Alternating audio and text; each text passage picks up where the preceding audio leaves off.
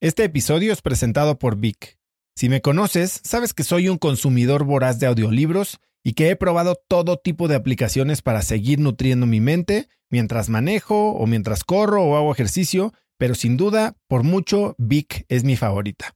Con Vic puedes convertirte en una máquina de aprendizaje porque con solo 15 minutos al día puedes leer más de 12 libros al año.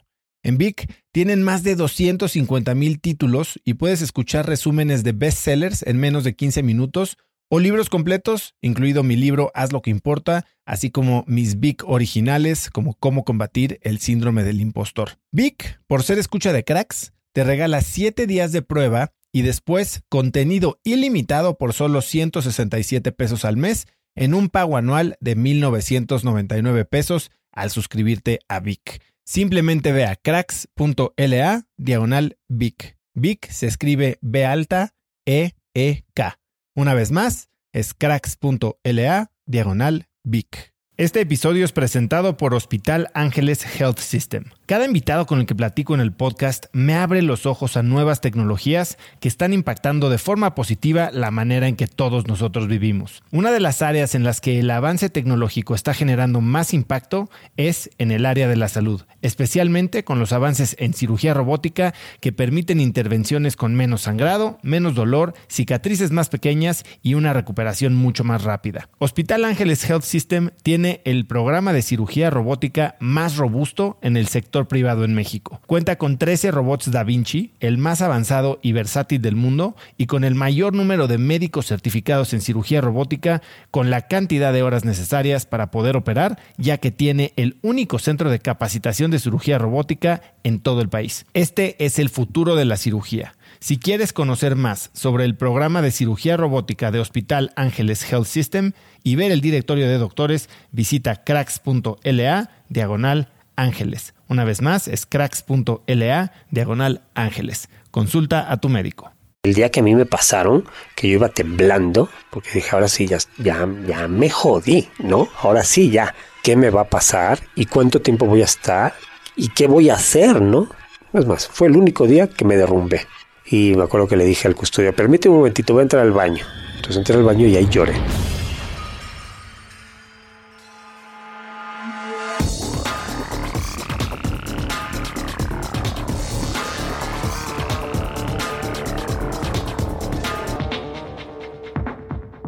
Hola y bienvenidos a un nuevo episodio de Cracks Podcast. Yo soy Osotrava y entrevisto a las mentes más brillantes para dejarte algo único y práctico que puedas usar en tu vida diaria. Mi invitado de hoy es Jorge Cueto. Jorge es fundador de la empresa de artículos de lujo producidos por reclusos y expresidiarios Prison Art. Prison Art tuvo su inicio mientras Jorge enfrentaba un proceso legal privado de su libertad en el penal de Puente Grande en Jalisco. Jorge ha sido incluido en la lista de las 30 promesas de los negocios de la revista Forbes, en la edición de Emprendedores del Año de la revista Expansión y es finalista del concurso Emprendedor del Año de la firma Ernst Young. Jorge se toma su tiempo explicándome a detalle cómo vivió la experiencia de entrar y pasar casi un año en la cárcel, hablamos de cómo experimentó la estigmatización por parte de quienes consideraba sus amigos y me cuenta sobre cómo surgen oportunidades hasta en los lugares más difíciles. Aprendí mucho de esta abierta plática, así que espero que disfrutes mi conversación con Jorge Cueto. Jorge, gracias por estar hoy conmigo. Muchas gracias, Oso. Es un placer estar aquí. La verdad es que este año nos hemos topado en todos lados eh, yo digo que tenemos la triple corona del emprendimiento mediático, expansión Forbes y, y Y, ¿no? Sí, luchamos mucho por, sacar adelante esta carreta, ¿no? Pero ojalá nos pagaran por eso. Ojalá nos sigamos viendo mucho en todos los eventos que, hemos coincidido, la verdad. Buenísimo, ¿no? La verdad es que encantado y cada vez que he estado contigo he podido conocer más de la historia de Prison Art y hay muchísimo que nos puedes platicar hoy de eso. Pero antes de empezar, ¿tú tienes tatuajes? Ninguno. ¿Por qué no? Mira, es una cuestión bien, pues graciosa, ¿no? Cuando yo era pequeño, pues yo tengo 52 años, para ponerte el parámetro, ¿no? Entonces, esto de los tatuajes ha sido algo que ha, venido revolucionando en los últimos años, ¿no? Pero cuando yo era pequeño no era muy bien visto. Yo soy español, yo nací en una pequeña ciudad en el norte de España, eh, que se llama Gijón, en Asturias, y es un pueblo pues bastante conservador, ¿no? Y más cuando yo nací. Entonces esto, los tatuajes eran solamente como para los marineros, ¿no? Por cierto, es un pueblo marinero de pescadores, marinos mercantes, etcétera. Entonces, el tatuaje era muy identificado como, ya sabes, como Popeye, ¿no? Casi marino, que traías esto, tus anclas en el, en el antebrazo y, en base a eso, pues bueno, era como la idea, el concepto que se tenía, no era algo como de la gente razonablemente bien, ¿no? Este concepto cambió muchísimo, muchísimo en los últimos 50 años, ¿no? Y ha cambiado tanto que, pues sí, he decidido muchas veces que, que me iba a poner ya uno, ¿no? Sobre todo pues en, el trabajo que yo estoy, todo, es la primera pregunta que me hacen, ¿estás tatuado? Y fíjate que ha sido como un proceso, ¿no? Desde que empezó Prison Art, pues he conocido a, a cientos de chavos que tatúan, que tatúan muy bien, pero cada día ellos mejoran, ¿no? Entonces ha sido como un concepto de decir, ay, oye, pues me voy a tatuar con el, con el perrito, ¿no? Que es muy bueno, está en Guadalajara y tal. Y después veo a otro y digo, ah, pues este es mejor, que bueno que no me tatué con el primero, ¿no? Porque me hubiera arrepentido. Entonces ha sido como un proceso de que nunca, nunca he decidido realmente qué me quiero poner, ni quién quiero que me lo ponga, ¿no? Eh, pero definitivamente en algún momento sí. ¿Sí, crees que lo vas a hacer? Sí, por supuesto. Sí, sí, me encanta. Me encanta todo el concepto del arte del tatuaje.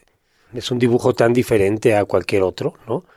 Y me encanta mm, también lo que representa, ¿no? Es algo que traes en la piel, ¿no? O sea, que está marcado ahí para siempre. Entonces hay que decidir muy bien qué te vas a poner antes de, animarte. ¿Cómo pensarías en qué ponerte? Pues tiene que ser algo que signifique algo, ¿no? Algo que sea importante para mí. Tú sabes que los tatuajes pues tienen miles de historias. Cada tatuaje tiene una historia. Pero creo que tengo que encontrar esa, ese mensaje que quiero ponerme, ¿no? Ese símbolo que, con el que pienso marcarme para siempre, ¿no? Y ya lo tengo muy pensado, lo tengo muy analizado y tengo varias ideas que me gustaría que hablan de, diferentes cosas, ¿no? De libertad, de igualdad, o sea, imágenes, símbolos de ese tipo, ¿no? Pero tengo que, tengo que analizarlo con cuidado. Porque una cosa es el símbolo y otra cosa es el arte que, claro. que va a implicar. Hace poco veía un meme que me dio mucha risa. Yo tampoco tengo tatuajes. Y hay veces que he estado más tentado o a favor y hay veces que digo qué bueno que no lo hice. Pero este meme estaba muy chistoso porque salía un cuate tatuado y le decían, oye, ¿qué significa este tatuaje? Bueno, este fue mi primer tatuaje y significa igual libertad y la visión y la fuerza interna y el fuego y la motivación. Una historia súper romántica. Oye, y este otro, ah, no, este es un pozolito porque me encanta, así con sus rabanitos y todo. o sea, sí, entonces como que se va, se va aligerando un poquito esa decisión, yo creo. Sí, de hecho se ha vuelto una cuestión más decorativa que simbólica. ¿no? Yo he visto pues, la cantidad de tatuajes que hoy en día hay, han ayudado mucho a, generar esta, esta moda, ¿no? Y al ser moda, pues pierde un poco también el concepto original, que era pues un símbolo muy importante que te vas a marcar, ¿no? Entonces, que te vas a rayar, como dicen los chavos, ¿no? Entonces, em, bueno, pues sí hay que pues, pues es, libre la gente de hacer lo que quiera, ¿no? O sea, puede ser decorativo. Creo que ahora los raros somos nosotros. Los que no estamos tatuados, exactamente, ¿no? Al rato va a ser obligatorio tatuarse. eh, pero creo que si no perdemos, o sea, te vas a marcar, ¿no? O sea, algo decorativo pasa de moda, te puedes hartar. Pero si te marcaste algo importante, algo importante para ti, ese símbolo que para ti es especial, bueno, pues siempre lo vas a traer contigo y nunca te va a cansar. Yo siempre les hago una recomendación no se tatúen el nombre de la novia. no. Eso está fácil arrepentirse, ¿verdad? Ajá, exacto. Jorge, tú eras financiero, saliste de la náhuac. ¿A qué te dedicabas? Yo, fíjate, estudié efectivamente la náhuac, estudié la carrera de actuaría, que es como una especie de matemáticas aplicadas. Sí, hoy, hoy se le dice data science. Data science, exacto. Estudié eso y me dediqué prácticamente toda mi primera etapa de la vida a trabajar en el sector financiero. Trabajé en casas de bolsa, en bancos, en empresas financieras internacionales, en, barters, etcétera, ¿no?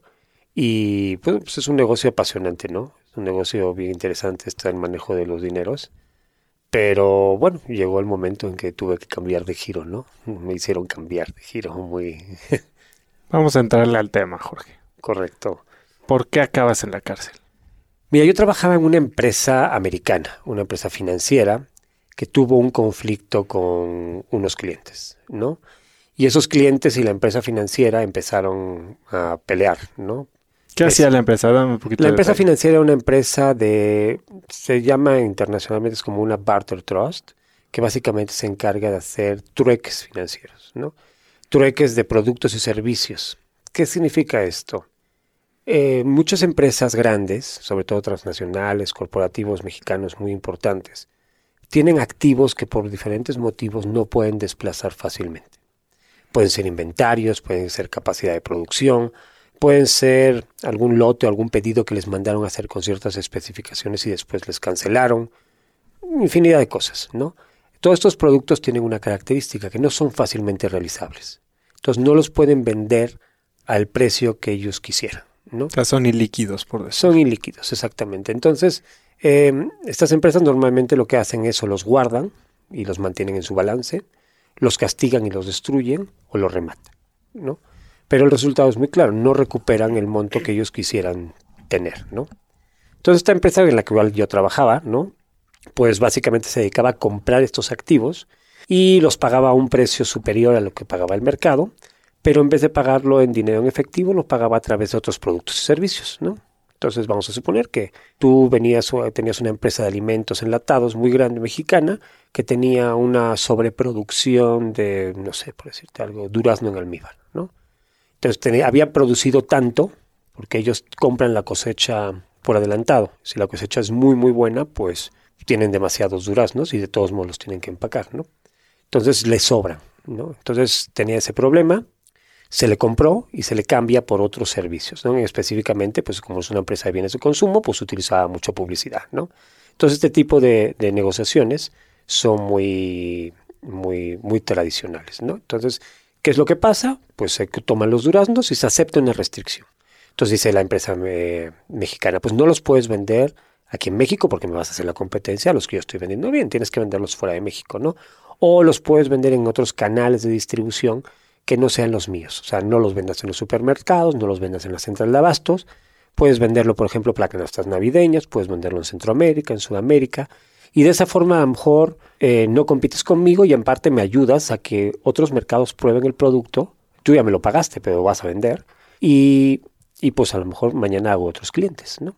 Entonces es más o menos el, modelo financiero. Esta empresa vende el producto en efectivo, recupera el efectivo y con ese efectivo invierte en campañas de publicidad muy grandes que le compre a los grandes medios, ¿no? Y nuevamente esa publicidad pues la vuelve a cambiar por computadoras, por coches, por servicios, por seguros, etcétera. ¿no? Ese era básicamente el modelo de esta compañía. Es una empresa americana que tiene ya cincuenta y tantos años en el mercado, oficinas en treinta y tantos países, ¿no? Y mucha experiencia, ¿no? Bueno, pero esta empresa tuvo el problema con el cliente mexicano, ¿no? Básicamente. Y pues empezaron a entrar en conflicto el cliente mexicano quería que en vez de pagarle eh, con intercambio ya le pagara en efectivo. El proceso no era así, no eran los, con los acuerdos. Entonces decidió demandar a la empresa americana en Estados Unidos. Perdió la demanda, obviamente, porque no tenía razón, los contratos decían otra cosa. Decidió demandar la empresa aquí en México, también perdió. Y pues después decidió demandar a todos los empleados, ¿no? Parejo. En un juzgado pequeño en el estado de Jalisco parejo todos los empleados, argumentando que eh, pues era como una especie de organización criminal esta compañía en la cual yo trabajaba. ¿Qué rol tenías en la empresa? Yo era esto director de promoción, entre director de promoción y una directora administrativa. ni siquiera eras el director general. yo no firmaba nada, yo no firmaba nada, o sea, hacíamos los acuerdos, etcétera, era muy chistoso. Pero el argumento fue muy, muy, interesante el que ellos eh, promovieron ante el juzgado juzgado, te digo, pequeño, regional, etcétera. Influenciable. Pues, pues, como tú te podrás imaginar, ¿no? Y ellos argumentaban que eh, esta empresa americana emitía moneda de curso legal en México. Y pues eso es, un, es una cuestión que solamente el gobierno mexicano puede hacer. Como intercambiaban productos y les daban un valor. Lo monetizaban, por decirlo. Digamos, monetizaban estos inventarios. Era una cuenta por cobrar, pero la empresa ni siquiera gestionaba las operaciones aquí en México. Los contratos se firmaban ante Nueva York. Y tú después, con esa, esa esos certificados que tú tenías en Nueva York, podrías utilizarlos para comprar en China si querías, ¿no? O sea, no había una restricción. No, era algo, no era algo, nacional mexicano, ¿no? Era un proceso internacional totalmente. Pero bueno, con ese argumento lograron crear una investigación esto, y eh, por todo por abajo del agua consiguieron, eh, ¿cómo se llama?, presentar o que se presentaran órdenes de aprehensión, ¿no?, para poder ser juzgados por este tema. Yo hacía tres años que no trabajaba en esa compañía. Ya estabas hasta fuera de la empresa. Yo, sí, yo dejé la compañía en el 2008 y eh, saliendo de mi oficina en el 2012. ¿Qué estabas haciendo en ese entonces? Yo tenía un negocio de restaurantes y tenía unas tlapalerías y tenía pues varios negocios, ¿no? Una fábrica de pintura, eh, que yo había dejado ya la compañía esta pues, en el 2008, el 31 de diciembre del 2008 yo presenté mi renuncia y salí, ¿no? Y entonces, te estoy hablando más o menos como en junio del 2012, salgo de mi oficina que estaba en Polanco y me detienen. Y me suben a un coche y me llevan primero al búnker porque iban a recoger algún documento. A mí me dejaron en el coche, espérate, imagínate, no ni siquiera me subieron para presentarme ni nada. Y ya que consiguieron el documento, me llevaron a un separo por Xochimilco. No entiendo tampoco por qué Xochimilco, pero me dejaron allá como un par de horas en lo que llegó una, un coche privado de, de Guadalajara con dos judiciales. Me subieron al coche y en coche me llevaron a Guadalajara. ¿Y tú, mientras, qué pensabas? ¿Qué estaba pasando por tu cabeza? ¿Sabías de qué se trataba esto? No, yo no sabía al principio qué era. Ya cuando uno de ellos me dijo, pues es que tenías este problema y tal y tal. Dijo, oye, pero déjame hablar por lo menos, ¿no? En mi casa para que sepan dónde estoy o qué está pasando y tal. No, no puedes hablar ya cuando lleguemos allá. Entonces estuve incomunicado, pues desde, te digo, el día que me detuvieron como las 12 del día hasta el día siguiente completamente, eh, que me estaban ingresando al penal. De hecho, yo pude hablar ya que estaba dentro del penal no hubo forma alguna de comunicarme antes. O sea, ya sabes que aquí en México los derechos humanos están ah, excelentes, ¿no? Entonces, pues sí, es un proceso, es un proceso duro, ¿no? Era interesante, ¿no? Porque era las, pues no me acuerdo, pero no sé, a lo mejor me recogieron a las 10 de la noche en el separo ahí en Xochimilco y pues de ahí a, Guadalajara pues son 5 o 6 horas en coche, ¿no? Pues por la noche en la carretera, ¿no? Y yo iba acostado atrás ¿no? Esposado atrás, como te digo, como si fuera un delincuente. Venían pagados, ¿no? O sea, estos cuates venían totalmente eh, pagados para poder hacer lo que estaban haciendo.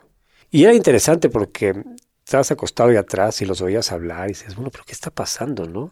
O sea... Ha de haber sido totalmente surreal. Sí, es como surreal, un poquito exactamente. Es como que estás en un sueño, ¿no? Y como que dices, no me queda muy claro qué, qué va a pasar conmigo, qué va a pasar esto. Pues esto, yo no hice nada, están hablando de estos, estos están peleando entre las compañías. ¿Por qué estoy yo aquí sentado, ¿no? ¿Y qué habrá pasado? Y te preguntabas, ¿no? ¿Qué habrá pasado con todos los demás que trabajaban ahí? ¿Y qué pasó? Lo que pasa es que los demás seguían trabajando ahí y sabían del asunto y estaban amparados. Entonces yo fui el único que no estaba parado y entonces yo soy la persona que tuvo que llevar el juicio. A nombre de todo. No, no, no, todos llevaron su juicio, pero yo tuve que llevarlo privado de la libertad. O sea, recluido en el penal mientras me estaban juzgando para determinar si era culpable o inocente. ¿no? Al final de casi un año, y después de solicitar un cambio en el, del juez, porque pues, había cosas muy, muy sucias, ¿no? Eh, logré o sea, inmediatamente después del cambio del juzgado, del, del, del, digamos, del juez, que solicitamos un cambio al año, a los 15 días yo estaba fuera. Así. Así, ¿no? Y o sea, pudo haber sido algo... Si no hubiéramos solicitado el cambio del juez, pues definitivamente a lo mejor todavía seguiría ahí, ¿no? O sea, un caso de corrupción, un caso de abuso de poder del juez, esto, pues te digo, está totalmente, se veía que estaba comprado en el momento que los, que los abogados eh, solicitaron el cambio porque se presumía una vinculación entre las partes, ¿no? El juez tomó la decisión de renunciar inmediatamente, lo cambió al siguiente juzgado, porque la, la ley marca, ¿no? Que si es el juez número 5 de lo penal del Estado de Jalisco, inmediatamente en el momento que renuncia pasa al sexto. Y a los 15 días estaba fuera. Y en ese momento, al inicio de tu captura, ¿qué pasaba por tu cabeza? Eh, ¿Qué era lo que más te preocupaba en ese momento? Uy, pues muchas cosas, pero o sea, ¿qué iban a pensar mis hijos? ¿Qué iba a ser? Yo tengo cinco hijos. Me he casado dos veces, me he divorciado dos veces, eh, pero tengo cinco hijos. Tres del primer matrimonio, que son hombres, ya están grandes, y después dos más, ¿no? Una, una niña que va a cumplir 18 años y un niño que tiene 15. Pues, claro, la gran preocupación era qué van a pensar ellos, qué va a pasar con ellos, esto. O sea, era mi mayor preocupación. Ella, ellos y mis padres. Porque mis padres estaban grandes, y decía, madre santísima, ¿y ahora cómo van a sufrir esto? ¿Qué van a, qué van a...? O sea, yo no quería que se enteraran. ¿no? ¿Y qué hiciste? ¿Les dijiste? No, de hecho, no les dije. O sea, no les dije hasta que se enteraron, más bien, ¿no? eh, pero sí, la idea era, no, pues yo dije, bueno, a lo mejor traigo de salir rápido, esto tiene que aclararse, ¿no? Esto es una situación que, pues, que a lo mejor llego allá y veo que se aclare y, y voy a salir, y no. O sea, no funciona de esa forma, ¿no? Una vez que ya estás recluido, eh, inicia el proceso. Eh, como era un problema grande de compañías, pues no, no, digamos, yo no podía pagar mi fianza, porque eran pues varios cientos de miles de dólares que yo no podía hacer frente, no tenía la liquidez para, para poder hacerlo, por lo tanto tuve que seguir mi juicio en privado de la libertad. ¿no? ¿Y estás en el penal de Puente Grande, en Jalisco? Exactamente. De donde se escapó el Chapo. No, no, no, no hay que confundir. A ver, bueno, sí es el mismo complejo penitenciario, pero este complejo penitenciario tiene como cinco o seis cárceles diferentes. Ok. Eh, por ejemplo, tienes una cárcel preventiva, que es donde yo estaba. Es una cárcel muy grande que tiene, cuando yo estaba tenía cerca de 12 mil personas, que es una cárcel que la cual está siendo juzgada. O sea, no han determinado si eres culpable o inocente. Pero hay gente que está siendo juzgada por todo tipo de delitos o hay algún tipo de discriminación por gravedad? No, vamos? puede haber, es una cárcel que no está sectorizada, es una cárcel que efectivamente hay módulos por tipo de delito, pero pues los módulos están comunicados, o sea que en realidad es exactamente lo mismo, ¿no? Pero ahí puede estar, puedes convivir pues, desde gente del cártel, con gente, grupos de secuestradores, extorsionadores, guachicoleros, el cuate que se robó un celular, el que se peleó en la calle, el que chocó, ¿no? Está también el que no le pagó la pensión a su ex esposa, ¿no? Todos conviven en la misma, en el mismo lugar, en el mismo espacio. La experiencia de entrar a esta cárcel. Eh, yo he oído, y no sé si es precisamente de este, esta parte del complejo, que es muy dura y que digamos que tienes que pasar por un ritual de iniciación o que digamos te hacen la novatada. ¿Cómo es la experiencia de entrar a un penal y de, introducirte a esta sociedad? Mira, bueno, no, es, en, mi caso, por lo menos, en este penal en el que yo estuve, eh, no, no hubo novatada ni nada por el estilo, ¿no? Es un penal que es enorme, te digo, tiene, cuando yo estaba, éramos cerca de 12 mil personas, eh, pero es un penal que tiene características eh, muy interesantes, ¿no? Ahorita te las contaré. Pero no, tú entras a un área que se llama ingreso. Eso en general en todas las cárceles en México es igual, ¿no? Es como un área de, pues no sé cómo decirte, es, una, o sea, que, ¿cómo podría decirte? Es como, llaman ingreso porque se supone que es como un, un espacio en el cual vas adecuándote para que después te pasen a población. Que es como la cuarentena, por decir así. Exacto, duras ahí alrededor de entre 15 y 21 días máximo, ¿no? En esos 21 días se te determina si, porque hay mucha gente que entra y sale muy rápido. O sea, lo meten a la cárcel, pero luego luego paga la fianza, son fianzas muy pequeñitas, mil pesos, dos mil pesos, cinco mil pesos, o el juez determina que no hay pruebas y lo libera, ¿no? Eh, por lo menos en ese proceso que yo estaba antes de que hubiera todos los juicios orales, ¿no? Entonces, en ese periodo de 21 días se determina un poquito, digamos, tu situación legal, ¿no? Entonces, ese espacio, para que no pases a población y luego, luego salgas, eso es, ese espacio que se llama in- ingreso, es un área de dos módulos, y, y bueno, estás ahí 21 días, ¿no? Viendo a ver qué pasa contigo. Es la peor área de todo el penal. ¿Por qué? Porque es muy curioso, ¿no? Son dos módulos de dos pisos cada uno. Son como un patio grande que tiene una estructura de un lado, una estructura del otro lado. Eh, cada estructura tiene celdas en la planta baja y después tiene celdas en, el- la parte de arriba y tiene el patio que comunica todo esto. Hay un módulo, digamos, como un muro divisorio con una tiendita que vende como una pequeña tienda de conveniencia, ¿no? Vamos a decirlo así. Y del otro lado de la pared está el otro módulo. Igual, son espejos, ¿no? Pero es un área en la cual la gente está poco tiempo. Es un área en que la gente, eh, la mitad de ellos a lo mejor van a salir en esos 21 días y la otra mitad, a los 21 días, va a pasar a población. Por lo tanto, digámoslo así, que de las personas que entraron hoy, dentro de tres semanas ya no va a haber nadie. Pero también cuando entras a la cárcel, normalmente entras sin nada. No traes absolutamente nada. Traes tu ropa, que te la quitan a la entrada, y te ponen disque un uniforme, que nunca más te vuelven a dar otro, ¿no? O sea, es el único uniforme que en ese caso vas a tener. Eh, si tu ropa no está nada buena, pues entonces te quedas con esas. Si tu ropa está buena, mejor te dan el uniforme y se quedan con tu ropa. Para que no te la quiten. Para que te, no, para que se la quitan, se la quitan ellos. ¿no? ok. Porque nunca te la devuelven, ¿no? O sea, o sea, tu ropa que tú estás dejando en ese momento, o sea, vamos a suponer que tú ahorita traes, te voy a escribir rápidamente, traes una camiseta, una t-shirt de manga larga negra y unos, esto, unos jeans azules, ¿no? Entonces eso te lo quita. Te dejan tus calzones nada más y te dan un pantalón beige y una como camisa beige, ¿no? Esa ropa que te quitaron a ti, si ellos la consideran que les puede Funciona. servir, pues se les queda, ¿no? Y no la vuelves a ver. No, nunca, nunca. O sea, eso como salen las películas que sales y te dan tu bolsa con lo que traías. Ese es el mito más. Tu más- reloj, reloj de oro como en no, o sea, vamos, no te, dan, sospechosos te comunes. digo, ¿no? no te dan ni tus pantalones, ¿no? ¿Por qué? Porque inmediatamente cuando tú estás entrando hay gente que está saliendo, está obteniendo la libertad. Y en ese penal tienen la característica de que cuando salen le dan la ropa del que va entrando. O sea, tu ropa se la van a dar al siguiente que le quede, si es que no fue suficientemente buena para que alguien se la picara antes, ¿no? Porque si no ya no la viste, ¿no? O sea, ya nadie la vio, ¿no? Pero si es, si no, el que va saliendo en ese mismo momento, dicen, a ver, ¿este pantalón te queda? Sí, ah, pues mira, era del oso, pues muy bien, esta camiseta te queda. Ah, no, la camiseta ya se la quedó alguien más porque estaba buena, ¿no? Esto, entonces le dan otra camiseta y con eso lo mandan para afuera.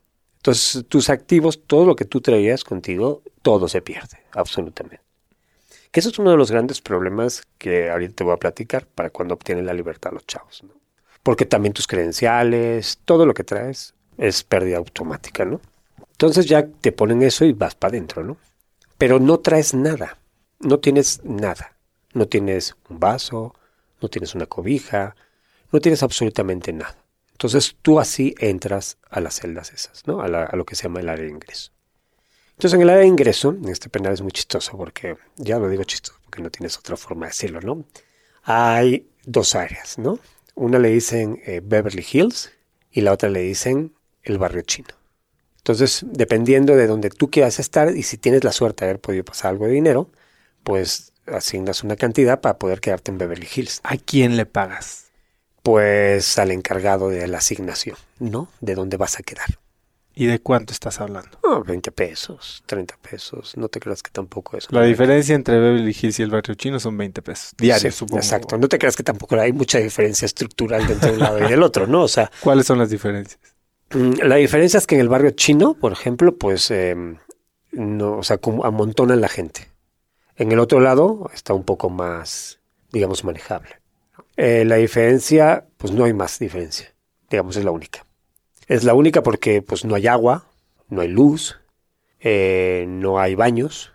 O sea, o sea, solamente hay un hoyo en la celda para, porque no hay excusados tampoco, ya los quitaron, ¿no?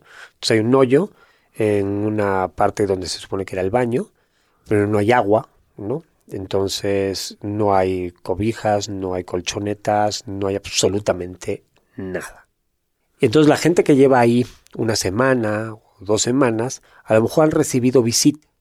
A lo mejor ya ha ido alguien a verles y les ha traído comida y les ha traído un plato, pero tampoco les quieren dejar gran cosa porque pues no saben si va a salir o lo van a mandar a población o lo que sea, ¿no? Entonces, muy poquitas cosas muy limitadas son las que les dan, ¿no?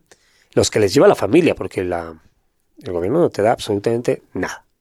Entonces tú entras ahí, pues no hay nada, pues tienes que comprar cobijas, ¿no? Si traes dinero, pues imagínate las cobijas, ¿no? O sea, han estado ahí por, por meses o por años, ¿no? Eh, valen cinco pesos, siete pesos, se ha cubierto con ellas, eh, pues no sé cuánta gente, las que te puedas imaginar en los estados en los que llegan, etcétera. Y cuando se van, si se obtienen, pues las dejan. Si se, van a pueblo, pues esas normalmente se quedan ahí porque nadie las quiere tocar, ¿no? Pero pues hace frío y te tienes que tapar. Entonces comprar una cobija. Y con eso te tapas. Y bueno, normalmente te ingresan en el transcurso del día, pero te pasan a población mientras tú ingresas dentro de los papeles estás como en, en un área de gobierno, una como una sí, como una especie de celdas que hay que no estás ni en población ni estás en ingresos, sino Como que unos estás separos. Sí, que estás como en el área de gobierno donde están viendo tu- tus papeles y tu situación legal, ¿no? Y ahí te mantienen todo el día. Por ejemplo, a mí, como yo manejaron toda la noche para llevarme a Guadalajara, pues mí me ingresaron temprano en la mañana. Entonces todo el santo día estuve en esos, en esos separos ahí viendo mis papeles y viendo las cosas y tal. Y ya en la noche, después de que hacen el conteo de gente en la cárcel, pasa como una hora, hora y media, y ya después, ya que todo el mundo está en sus celdas, entonces te ingresan a ti, ¿no? Lo que se llama la cuerda. Le dicen la cuerda porque todos van ¿Agarrados una cuerda? Pues no agarrados una cuerda, pero parece que es como una cuerda porque todos van uno tras del otro así, muy alineaditos, ¿no? Para meterlos al área de ingreso. Entonces llegas y decides si quieres estar en Beverly Hills o quieres estar en Chinatown, ¿no? Pagas tu, tu respectivo, eh, digamos, como si fuera un Airbnb, ¿no? si quieres de tres estrellas o de dos, ¿no? Y ya te ingresan, ¿no? Entonces, pues pasas la primera noche, pues ya no, ya no hay cena, ya no hay nada, o sea, no, no has comido en dos días, ¿no? Probablemente. Y entonces amanece, ¿no? Después de la noche esa que pasa. ¿Cómo fue tu primera noche? Pues mira, yo estaba tan cansado que me dormí. ¿Qué te dijo? O sea, yo llevaba ya, pues fíjate, me detuvieron como, no por decirte algo, un miércoles en la mañana. Eh, y yo el jueves en la noche estaba apenas llegando a... A tu celda. A mi celda, ¿no? Entonces... ¿Y ya habías hablado con tu familia? Ya había logrado hablar con mi familia, eh, ya había venido un abogado a, verme, ¿no? Eh, pero pues nada más, o sea, nada más. O sea, el abogado había dicho, no sé, tengo que ver, o sea, esto, no tengo ni idea, tengo que revisarlo y a ver qué, qué es, ¿no? Entonces, bueno, pues entras y pues ahí duermes, ¿no? Es una, es una laja de piedra, como si fuera una, pues una laja de unos 10, 20 centímetros de ancho, más bien como 20 centímetros de ancho, eh, que está reposada sobre el suelo y ahí, pues ahí duermes, ¿no? Y pues ahí con la gente que te tocó convivir ese día y que te metieron ahí mismo. Eh, bueno, cuando amanece, pues empiezan a tocar la chicharra para que todo el mundo... ¿Hablaste con alguien de esta gente? Eh... Ah, sí, bueno, yo soy siempre soy como muy comunicativo, ¿no? Y siempre trato de, de hablar con la gente y tal. Y la verdad es que soy, no sé, me considero una persona que se lleva bien con casi todo el mundo, ¿no? Y, y pues luego, luego están tan asustados como tú, ¿no? Entonces, pues luego, luego buscas con quién hago equipo y a ver esto, ¿no? Porque no sabes cómo van a estar las cosas de la noche, no sabes cómo está el rollo. Entonces, bueno, pues vas tratando de hacer ciertas alianzas con la gente que tienes ahí. Que es otra situación muy importante que normalmente pasa en las cárceles. Que la gente hace alianzas, que la gente hace amistades. Y pues te toca con el que esté junto, ¿no? O sea, en tu celda, vamos a suponer que a ti oso te meten a la cárcel hoy. Voy a tocar mucho Toca madera ahorita. Acá en la cabeza y todo. Pero supongamos que entras en una cárcel que no es ni siquiera en tu ciudad, ni en tu estado, que te llevaron lejos y que te metieron ahí, ¿no? Y ahí vas a empezar a convivir con la gente que te tocó. No sabes con quién va a estar en tu celda. A lo mejor son gente que vende drogas, o gente que pertenece al cártel, o hay secuestradores, lo que te decía hace un momento, ¿no? Pero tú tienes que hacer relación con ellos. O sea, no puedes decir, ay, no, yo soy un santo y yo con esta gente no me llevo. ¿No? Pues, ¿cómo le vas a hacer? ¿Cómo vas a hacer para sobrevivir? Sería la pregunta, ¿no? Entonces, tú tienes que ir generando estas alianzas, estas relaciones con la gente que está a tu alrededor, que está en tu misma situación, pues para hacer de alguna forma un equipo. Y ese equipo tiene que salir adelante, ¿no? esta situación después se ha vuelto muy compleja para los muchachos, porque cuando ellos salen de la cárcel y salen estigmatizados, sin educación, sin apoyo familiar, sin ningún soporte del gobierno ni nada, y con una carta de antecedentes penales, pues ¿qué hacen? Les hablan a todos estos que conocieron dentro, a este equipo con el cual esto aprendieron a llevarse y aprendieron a sobrevivir y les piden trabajo. Y ese trabajo normalmente acaba siendo que se incrementan las filas de los cárteles, del crimen organizado, la situación que estamos viviendo hoy en día. Jorge, tú entras y te toca hacer equipo con pues todo este tipo de personas. Tú eres alguien pues financiero, blanco, güero, de ojo azul. Grande. Grande. Grande, es muy importante eso porque el promedio de edad allá es muy bajo. O sea, son, la verdad es que todos son muchachos de veintitantos años, la mayoría, ¿no? O sea, sí hay gente grande, ¿no? Obviamente, pero los menos, ¿no? Entonces yo era un ente súper extraño, ¿no? ¿Cómo te trataban? ¿Te veían igual? ¿Hay discriminación? Te ven con respeto, porque te ven grande. Es, es curioso. Em, yo tuve suerte, porque no todas las cárceles en México son iguales. Suerte relativamente, ¿no? Eh, esta cárcel, esta cárcel en específico es una cárcel que es muy famosa porque ha sido mm, muy conocido que es una cárcel autogobernada, ¿no? Desde hace muchos años, desde hace años y años y años. Es una cárcel que siempre ha estado en manos de alguien que dentro de la cárcel controla el, digamos, la estructura carcelaria total, ¿no? Que no es el gobierno. Obviamente hay un área de gobierno, ¿no? Pero digamos es una cárcel que por su complejidad, por eh, siempre ha sido una cárcel manejada desde adentro, desde alguien, desde, digamos desde algún grupo interno de la cárcel, de los presos, y los mismos presos son los que mandan y controlan, ¿no? Em, esto tiene, históricamente tiene muchos años, ¿no? Históricamente, eh, pues había una persona que mandaba, que se llamaba Vicente, que estuvo muchos años y que después obtuvo la libertad y le dejó eh, su puesto a su sobrino, que eran, todos pertenecían como una, una como un cartel de secuestradores, no de narcotraficantes, sino más bien de secuestradores, que se llamaba Manuel, el Manolón le decía, y que controló el penal durante mucho tiempo hasta que después obtuvo la libertad y aún estando en libertad entraba y salía del penal para poder manejar.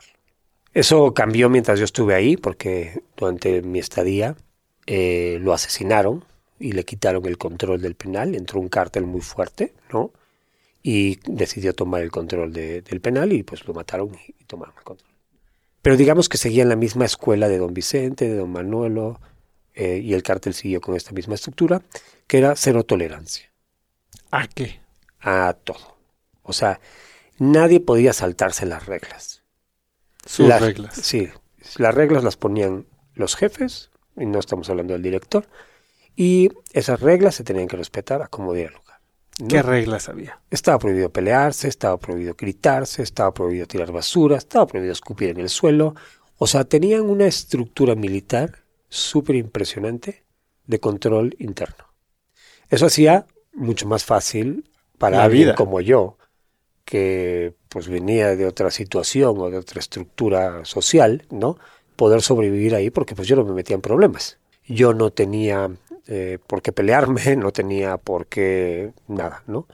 Entonces, eso me permitió pues vivir tranquilo, porque nadie se metía con uno, ¿no? Estaba totalmente prohibido. Si alguien se metía contigo, tú simplemente con que lo señalaras, bueno, eran unas, unas golpizas impresionantes, ¿no? Eh, pero digamos tenía esa estructura el penal interna propia generada por los mismos reclusos de ese tipo de control total ¿A y absoluto. cambio de qué? Es como si tú tienes una empresa, una empresa en la cual eh, tienes muchos ingresos dentro de esa empresa. O sea, tienes muchas fuentes de negocio dentro. Vendes comida, vendes alcohol, vendes esto. ¿Podías conseguir lo que quisieras?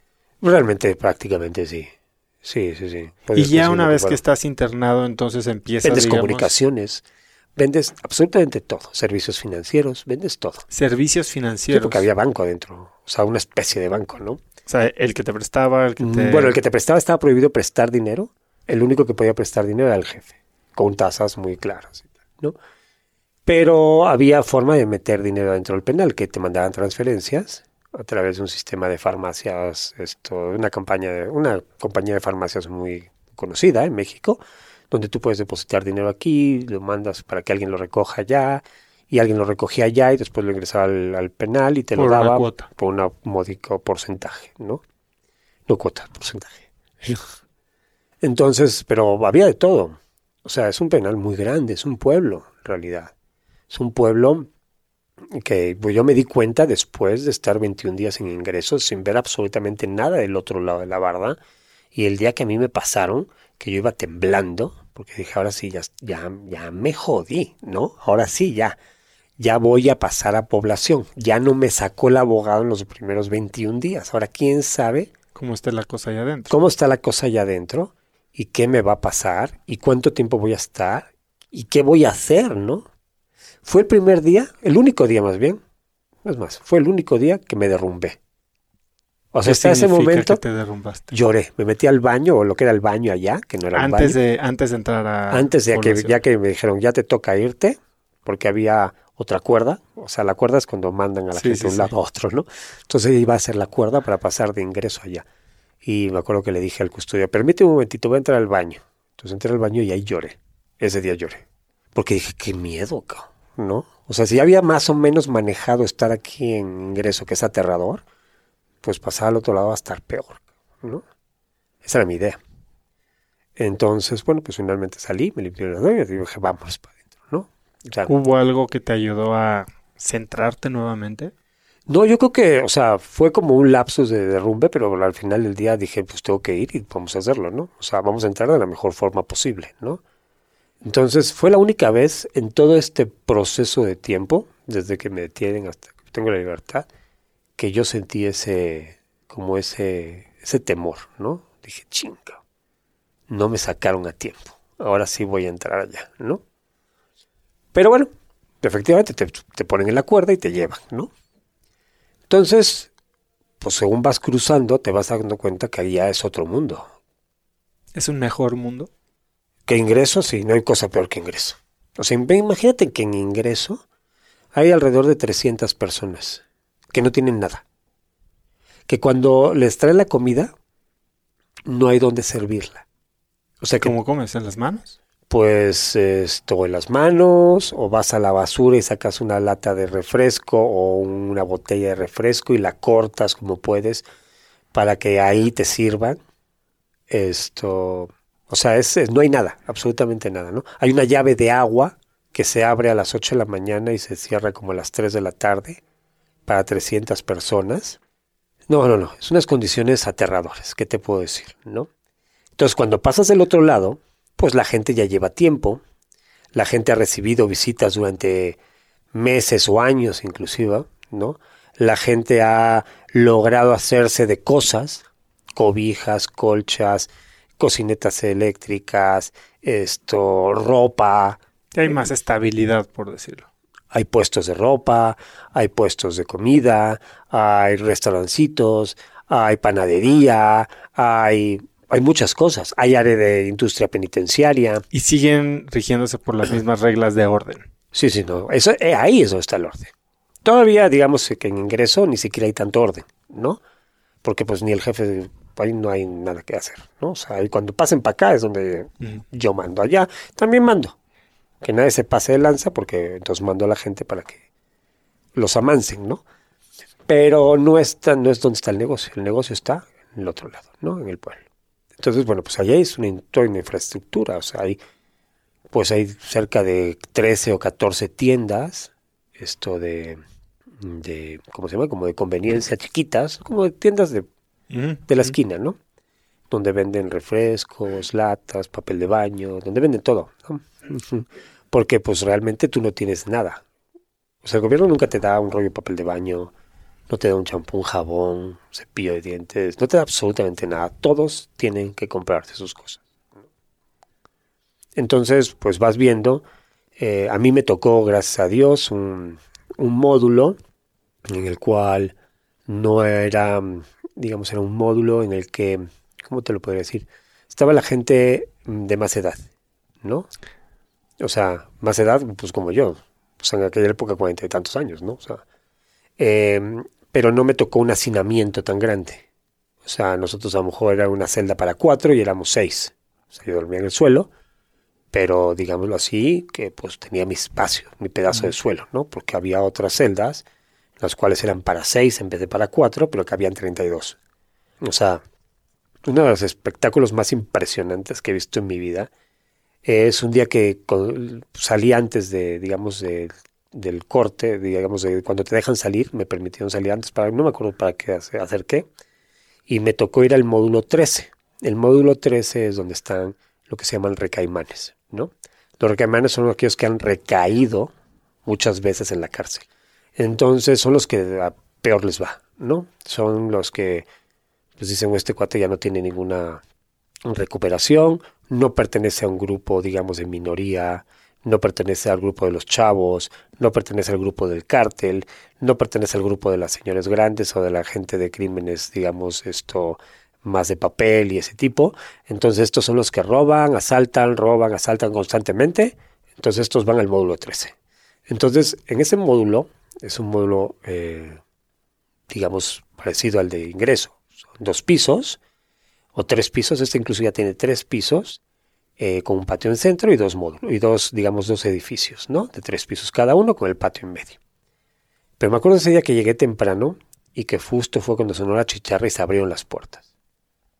Es como un, como un, joke de, de esos de payasos que se abre un Volkswagen y empieza a salir un payaso y otro y otro y otro y otro y otro y otro y otro y otro y otro y constantemente y siguen saliendo y siguen saliendo y siguen saliendo. Tú dices, no puede ser. ¿De qué tamaño son estas celdas? Y cuando te asomas y ves que es exactamente igual que la tuya, que tiene cuatro, porque tiene, la mía tenía dos, eh, digamos, dos en el suelo. ¿Y dos como literas? Dos como literas. Ellos tenían los mismos dos en el suelo, dos como literas y otras literas más arriba. Y de ahí salieron treinta y tantas personas. Pero cuando abren todas las celdas al mismo tiempo y ves que en un segundo se llena el patio con 500, 700, 1200 personas de golpe, tú dices, ¿dónde estaban metidas? Y efectivamente estaban metidas adentro en un hacinamiento espantoso, ¿no? Pero bueno, pero es población. O sea, al final del día a mí me tocó, te digo, gracias a Dios, en un módulo que no éramos tantos, era un módulo que estaba bien y, bueno, ahí estuve un año. Durante un año no me movieron, estuve ahí, al final del día eh, pude comprar un camarote, como se llama, ¿no? Para no dormir en el suelo, sino dormir en la laja de piedra. Sea, en vez de dormir en el suelo, duermes arriba, ¿no? La diferencia es que no hay ratones en la noche, ¿no? Porque no suben. Esto, pero fuera de eso no hay, no hay ninguna otra diferencia, ¿no? Es lo mismo. Y en este tiempo te empiezas a aclimatar. ¿Cómo pasabas tus días? ¿O en qué entretenías tu mente antes de que detectaras esta oportunidad? Y... Mira, es muy, es muy chistoso porque pues eh, buscas la forma de, de cómo ir eh, pues relacionándote, ¿no? Entonces, yo busqué cómo, qué hacer, ¿no? O sea, entonces dije, bueno, pues yo lo que puedo hacer es tratar de ver que me, alguien me sienta como de confianza, ¿no? Entonces dije, bueno, había un encargado de la, de los, de la gente que está encarcelada, eh, que pertenecía, digamos, a la gente del jefe, ¿no? Y que estaba encargado del área de ingreso. Y ahí vivía en el área de ingreso y todo, pero él era encargado de eso. Se encargaba pues de todo lo que el negocio de ingreso representaba, ¿no? De cobrar las mesas para la visita, de pues todo lo que implicaba. Eh, con todo lo que implica. Entonces, pues yo dije, bueno, pues voy a ver si pues me fui acercando a este cuate y pues decía, ¿no, ¿no quieres que te ayude a algo? Ah, pues que hay que hacer esto. Ah, pues yo iba y lo hacía, ¿no? Oye, que hay que llévate este al área médica, ¿no? Porque ya se cayó. Ah, pues entonces yo iba, pedía permiso y yo lo llevaba a la médica, ¿no? Entonces me fui, digamos, como que ocupando en ayudar, como en las áreas, digamos, que podía yo de alguna forma coordinar o ayudar para que estuviera un poco mejor la gente, ayudando al encargado del área de ingreso. ¿no? Y cuando finalmente me pasan a población, en 21 días, yo ya era como, digámoslo así, como su mano derecha, como que yo lo ayudaba en todo, podía ir, venir, esto y, me permitía, digamos, eh, pues ayudar a la gente que estaba ahí, ¿no? O sea, si había que llevarlos a la médica y nadie quería llevarlos porque era muy típico, decía, a ver, el español, porque me decían el español, ¿no? El español, a ver si el español te quiere llevar. Si el español te quiere llevar, pues que te, lleve. Si no, pues ahí te friegas, ¿no? Entonces venía, oh, español, es que me duele mucho, tal, ¿me puedes llevar a la médica? Entonces me daban como esa autorización para acompañarlos a los que estaban más nuevos que yo, porque yo ya llevaba 21 días y no sabes lo que puedes aprender en 21 días, ¿no? Y entonces yo me encargaba de pues llevarlos, traerlos, etcétera, ¿no? Em, al final, pues era como una doble, doble, digamos, beneficio para mí, ¿no? Uno estaba ocupado, tenía la mente más ocupado. Y segundo, pues me estaba, pues por lo menos relacionando con el que mandaba en este pequeño módulo, ¿no? que no era para nada el jefe, pero pues bueno, era el jefe del módulo. Pero después cuando me pasan a población, pues te vas dando cuenta de que el que era mi, mi jefe, digámoslo así en ingreso, pues también... ¿No pinta? No pintaba nada, ¿no? O sea, se te va abriendo el mundo y te das cuenta de que no, o sea, este le reporta a este, este, este, este, este, y hay alguien que manda aquí, ¿no? O sea... Y bueno, cuando me instalan en el, digamos ya en población, me dejan en el módulo 8, de hecho la celda 843, que nunca se me va a olvidar, ¿no? módulo 8, celda 43, en la planta baja, em, pues yo sigo ayudándolo. O sea, pido un permiso él pide un permiso también para que yo pueda entrar ingreso diario en la mañana, lo ayudo con ese tipo de actividades y en la tarde me regreso ya a mi celda, ¿no? Entonces durante aproximadamente dos meses después de que entro a población, yo casi no estoy en población. O sea, yo todos los días a las 8 de la mañana en punto que me abren la puerta, me voy y me voy directo a ingreso. ¿Por qué? Porque lo sentía yo más seguro. Era más pequeño, con peores condiciones, pero era como más safe, ¿no? O sea, no estabas con, todos los demás. Exactamente. Pero como a los dos meses vas poco a poco agarrando confianza, ¿no? Y un día lo movieron a este, lo quitaron y, ya, Le quitaron su, su, cargo, lo despidieron, vamos a decirlo así, después de una tremenda calentada que le pusieron, porque algo hizo mal. Y pues bueno, ya se me acabó la chamba, entonces pues ya me quedé en, en mi celda, ¿no? Entonces pues empecé a ver qué hacía, ¿no? Y bueno, pues, pues poco a poco te vas esto, relacionando con la gente de tu celda, con estos, con los demás allá, con los de junto, con los de acá. Y un día, yo tenía en esa época todavía la fábrica de pintura, la que te dije que, que me dedicaba a eso. Entonces, una vez me dice, antes de que quitaran al, al de ingreso, al que era mi jefe, antes de que lo despidieran, eh, él me dijo, Oye, es que hay que pintar el módulo, ¿no? Le digo, pues si, si tú consigues el permiso, yo te regalo la pintura. ¿Y tú de dónde la vas a sacar? Ay, pues tengo un, mi cuñado que fabrica una pintura ahí medio rara y tal, y pues le pido que me regale unos tambos y tal, ¿no? Pues no puedes decir que era tuya. Entonces, ah, pues a ver si te la regalo. Pues yo hablé a la oficina y dije, por favor, mándeme dos tambos de pintura, vamos a pintar la cárcel. Y entonces, efectivamente, llegó la pintura. Y tus negocios seguían corriendo sin ti. Sí, con el equipo de gente que yo tenía. Bueno, parte de los negocios, parte mis socios, los que yo tenía solo, como los restaurantes, esto, la fábrica de pintura, la ferretería y eso, esos mi equipo lo seguía manejando. Y no y salí de la cárcel y ahí seguían y todos bien. Pero los que tenía con dos socios que tenía que había puesto, o sea, el día que me metieron a la cárcel, me dejaron de tomar la llamada, me dejaron de contestar, vendieron todo lo que teníamos, eh, lo que no vendieron lo cambiaron de dueños. Bueno, cuando salí no tenía absolutamente nada de esos negocios. Justo te iba a preguntar eso y tal vez podemos hacer una pausa de el estigma, ¿no? Que es tal vez parte de lo que quieres solucionar con Prison Art. ¿Tú cómo lo viviste? Mira, el estigma es terrible, porque hay dos tipos de estigma. El estigma que tú mismo te autoimpones por haber estado en la cárcel, por el miedo que tienes a qué dirán, y realmente el que, al que eres sometido por, por todo el mundo. Eh, por ejemplo, los socios que yo tenía, eh, uno de ellos estaba en el mismo proceso. Pero con amparo. Pero con amparo. O sea, él había salido, éramos amigos desde hace años. Esto, él estaba en el mismo demandado exactamente igual. Él había dejado también la compañía americana. Eh, trabajábamos juntos, yo le había dado trabajo en uno de mis negocios, que, le invité para que fuera socio mío y tal. Él no lo detienen porque yo alcanzo a avisarle. Cuando a mí me detienen, lo ven, o sea, gente de mi oficina lo ve y le avisa, pero él y otro socio pues se roban todo, o sea, no entiendo, ¿no? O sea, él llevando el proceso afuera, yo llevándolo adentro y, y pues desaparece la compañía, ¿no? sin tomarte la llamada, sin querer contestarte. O sea, muchas veces hablaba yo de lo, a, la oficina y, le decía a la administradora, sigue trabajando conmigo, ¿no? Esto le decía, oye, pásamelo, está ahí, lo estoy oyendo. Me dice, Jorge, no te quiere contestar. Le digo, pero pues, ¿cómo que no me quiere contestar? Está ahí, dile que me conteste. Me dice, Jorge, ya bajé y dice que no te va a contestar, que le digas que ya te fuiste, que ya se fue que te diga yo que él ya se fue. digo, pero ¿cómo es posible, cabrón? Si es mi, mi carnal, ¿no? Pues así. Entonces, realmente cuando estás adentro, te das cuenta de que pues estás solo, en general, ¿no? O sea, de la gente que tú consideras que ¿Eso va a es lo que más aprendiste? No necesariamente, ¿eh? Yo creo que aprendí muchas cosas, pero es una cosa que me di cuenta. A lo mejor no la aprendí, sí, pero sí me di cuenta de que mucha gente en la cual tú confías ciegamente, al final del día no está contigo, no le importa. Eh, amigos que muy amigos, de haber trabajado juntos años, de conocer sus familias, de viajar juntos, etcétera. Nunca, nunca nos, nunca llamaron, nunca preguntaron si te ofrece algo. O sea, cuando yo salí nunca hablaron para ver cómo estaba.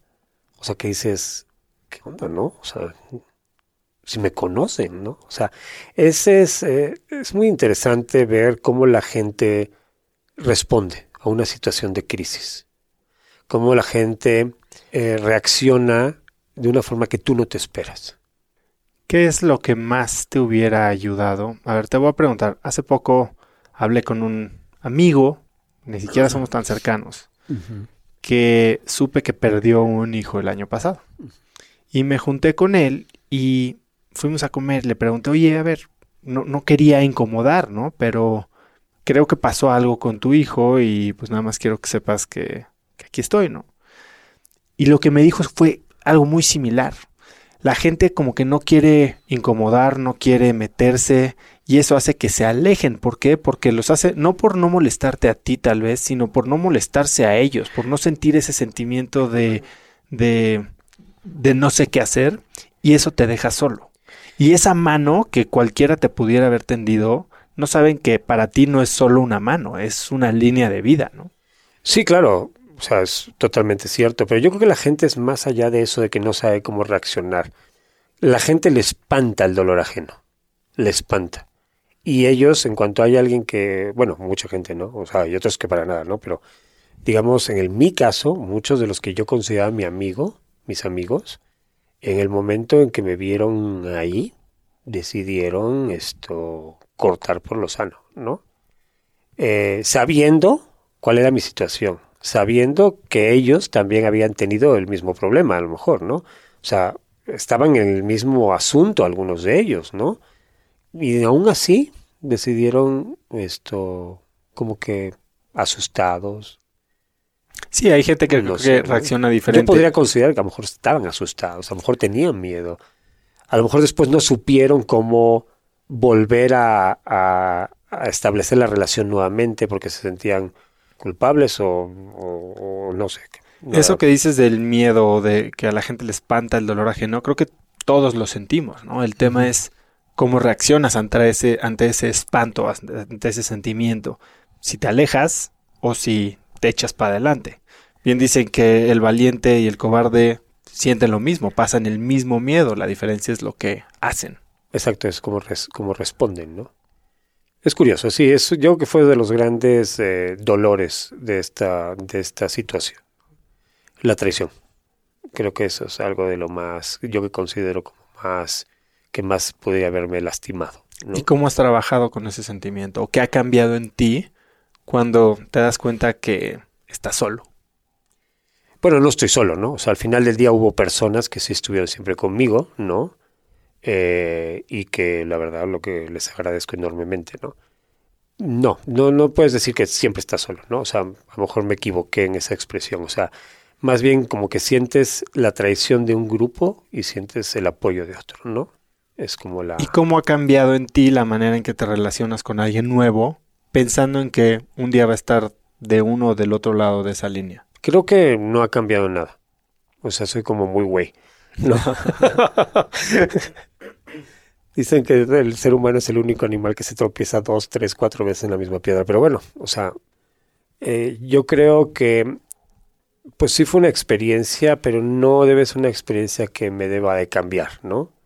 Si yo estoy acostumbrado, trato de confiar en la gente, no, una experiencia así no debería cambiar eso, ¿no? O sea, pues mal por ellos, ¿no?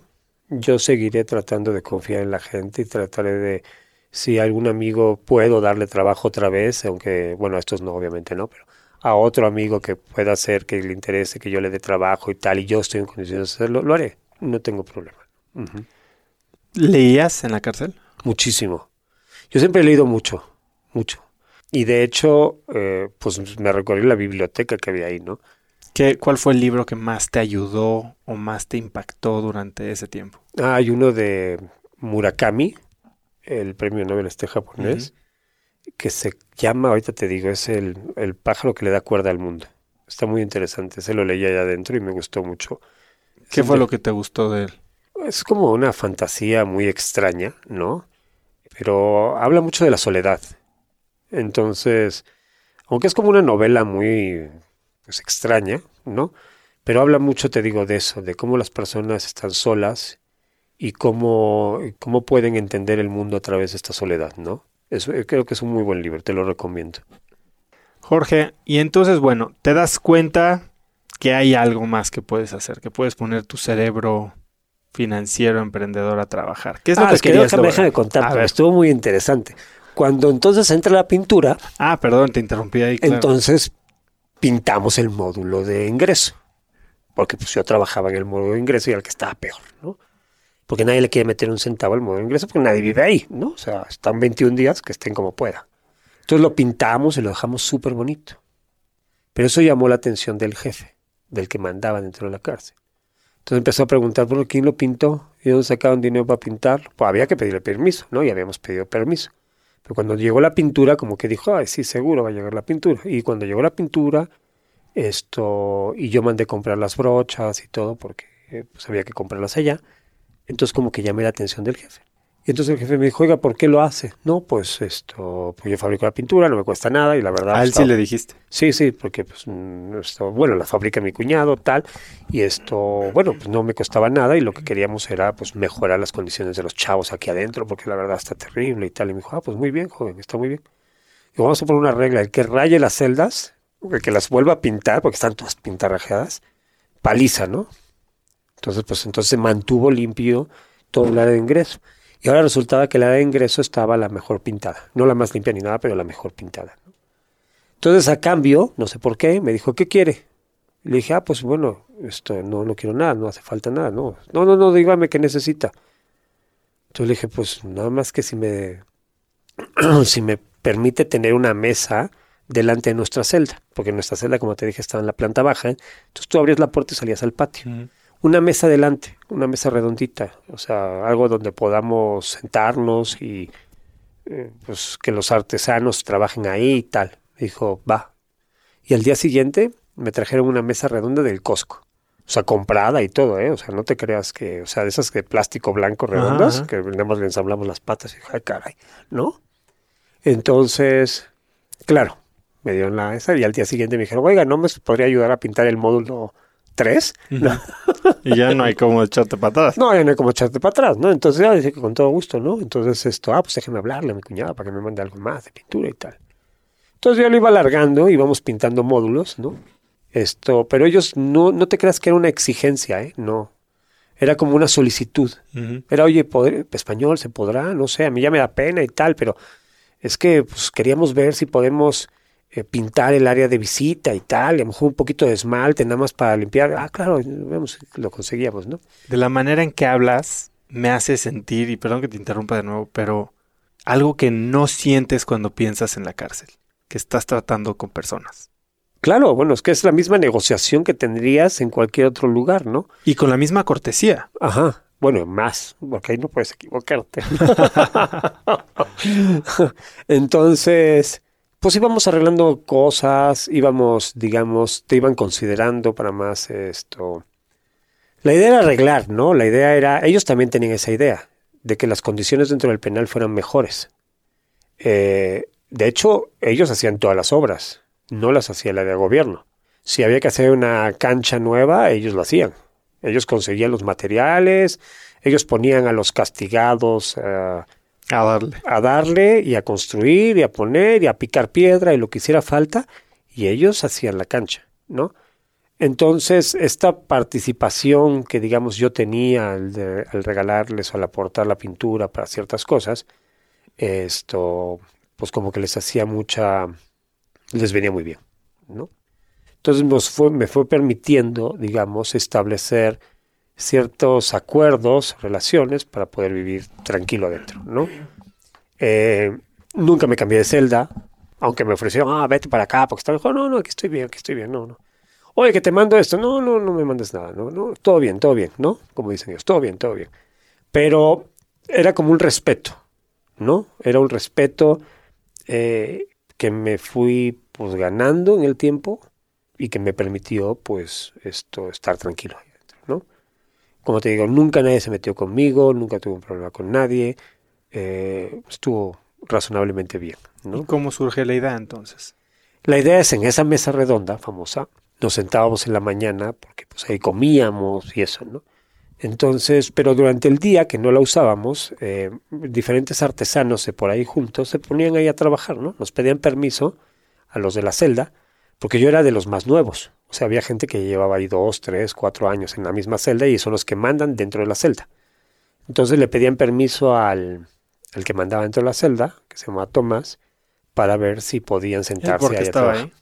Él, él era un judicial, un policía judicial retirado.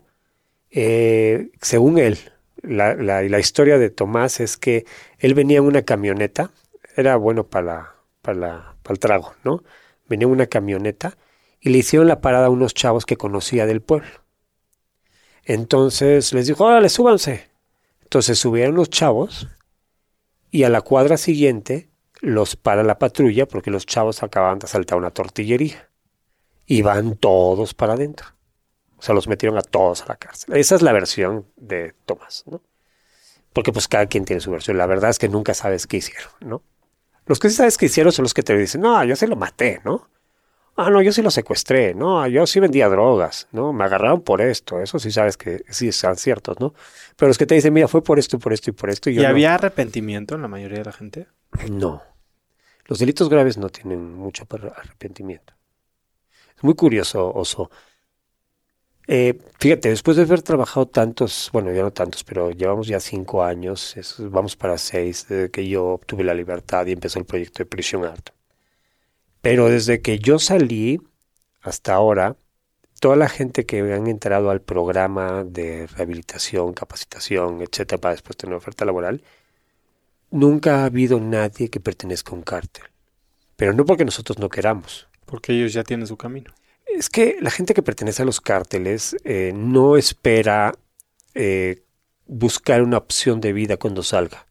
Espera regresar a su puesto de trabajo, ¿no?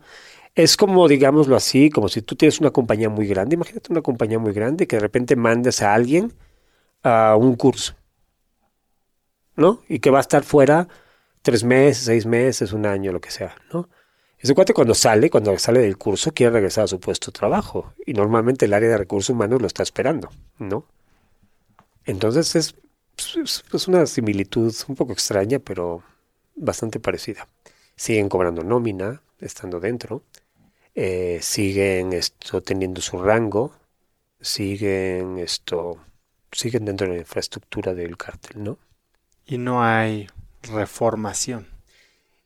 Es que fíjate, eh, lo que yo pude eh, observar y conocer de varios, bastantes chavos que trabajaban allí, o chavos y no tan chavos, es que ellos no consideran que estén haciendo las cosas mal. Están haciendo lo que tienen que hacer. Sí, de hecho ellos son como, yo lo he visto un poquito, o sea, no sé cómo te podría poner una similitud, como si fueran soldados que reciben órdenes y que tienen un jefe al que tienen que honrar y que tienen que cuidar, proteger y obedecer. Y si el jefe da instrucciones de ve a tal lado y dispara a la gente que esté en esa casa, para ellos es una orden. Pues yo pues yo- ¿qué? A mí yo recibí una orden, la hice. Muy parecido a un soldado. Yo me imagino mucho un soldado esto de un ejército grande como el de Estados Unidos. A lo mejor que le dicen, pues tú tienes que ir y disparar, cabrón, ¿no? Tú mátalos. O sea, si resiste la orden, no hay cargo de conciencia. No sé si me explico. Claro. O sea, yo recibí la orden, soy un soldado, esto me dedico, y mi instrucción fue que disparara a ese, esa camioneta, a ese tanque, a lo que fuera, ¿no? Sí, le quita toda la subjetividad. Exacto. Entonces, es exactamente la misma forma de pensar, con una diferencia, que es que ellos hablan mucho de su territorio, de su pueblo, de su región, de su provincia, de su área, ¿no? Es que esta es mi casa, esta es mi familia, estas son mis gentes y yo las protejo y hablan mucho de eso. Entonces también eso, cuando se metieron estos guates de allá de, no sé, de Morelia o de Michoacán y, y nos estaban, se estaban metiendo aquí a Jalisco, pues nosotros reaccionamos y protegimos a nuestra gente y, o sea, lo consideran, es exactamente la misma forma de pensar que te digo que, que alguien que pertenece a un ejército. No tienen mucho cargo de conciencia. Entonces, por lo que estabas diciendo ahora, el proyecto en sí empieza ya que sales de la cárcel. El proyecto empezó cuando yo estaba dentro. Cuando me dieron esa mesa redonda, te digo, vuelvo a la mesa redonda, es muy chistosa. Me acuerdo mucho que, te digo, se sientan los artesanos ahí, ¿no? Eh, había gente tatuando, había gente haciendo el piteado. El piteado, no sé si... Sí, sí, sí. Es una artesanía que hay mucho en Jalisco. El cinturón piteado. Exacto, que es con el hilo de la pita del maguey, que es como una fibra muy larga, muy blanca, muy bonita. Se teje o se borda esto sobre piel. Y hacen estos, son unas maravillas, la verdad estos cinturones, cartucheras, sombreros, muchas cosas, sillas de montar, que están totalmente hechas de piel y bordadas a mano con pita, ¿no? Es una artesanía que se hace muchísimo en el penal de Puente Grande, muchísimo.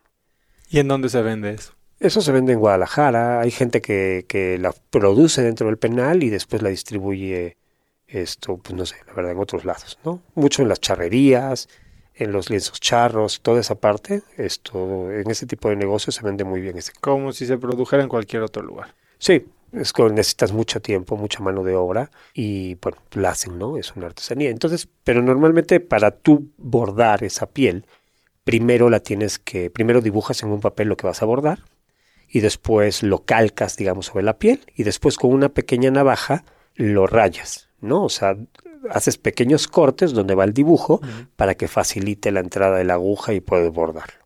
Y mucha gente hace esa artesanía ahí en Puente Grande.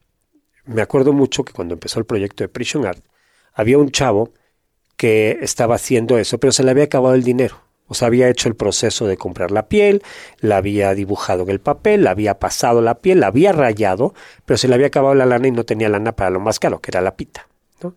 Entonces había decidido comprar pintura y pintar el pintar con un pincel, eh, en vez de bordar, pintar, ¿no? Y había otro que estaba tatuando a un tercero, ¿no? Entonces le dije, oye, pues ¿por qué no probamos a ver si en vez de que lo pinte, pues Así como ocurrencia. Sí, sí, sí, como ocurrencia. ¿Por qué no pruebas a ver qué pasa si lo si con la máquina de tatuar le, pues, dije, cambia la aguja, pues no vas a matar a este, ¿no? Usas la pintura de aquel y tratamos de ver cómo, cómo queda. Entonces empezaron, empezamos a hacerlo y empezó a tener como una textura que no tenía la pintura hacia, eh, usada sobre el, digamos, con el pincel, aplicada con el pincel, sino que era como mucho más terso, como que permitía esto, mucho más em, sombras, como que permitía mucho más texturas, como si fuera un lápiz, ¿no? Como si fuera un lápiz. Entonces dije, oye, pues voy a comprar una piel y me vas a hacer una, una mochila para mí. Entonces, efectivamente, fui, compré la piel, hicimos como el primer proyecto, el primer dibujo y hicimos la primera mochila. Estaba desarmada, o sea, era desarmada, pero para después armarla, ¿no?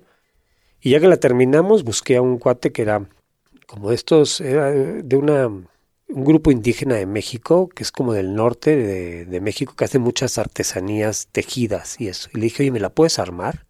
Dijo, claro. Entonces me la armó y quedó padrísima. Y fue la primera mochila de Prisoner que ahí la tengo guardada. No la hemos esto.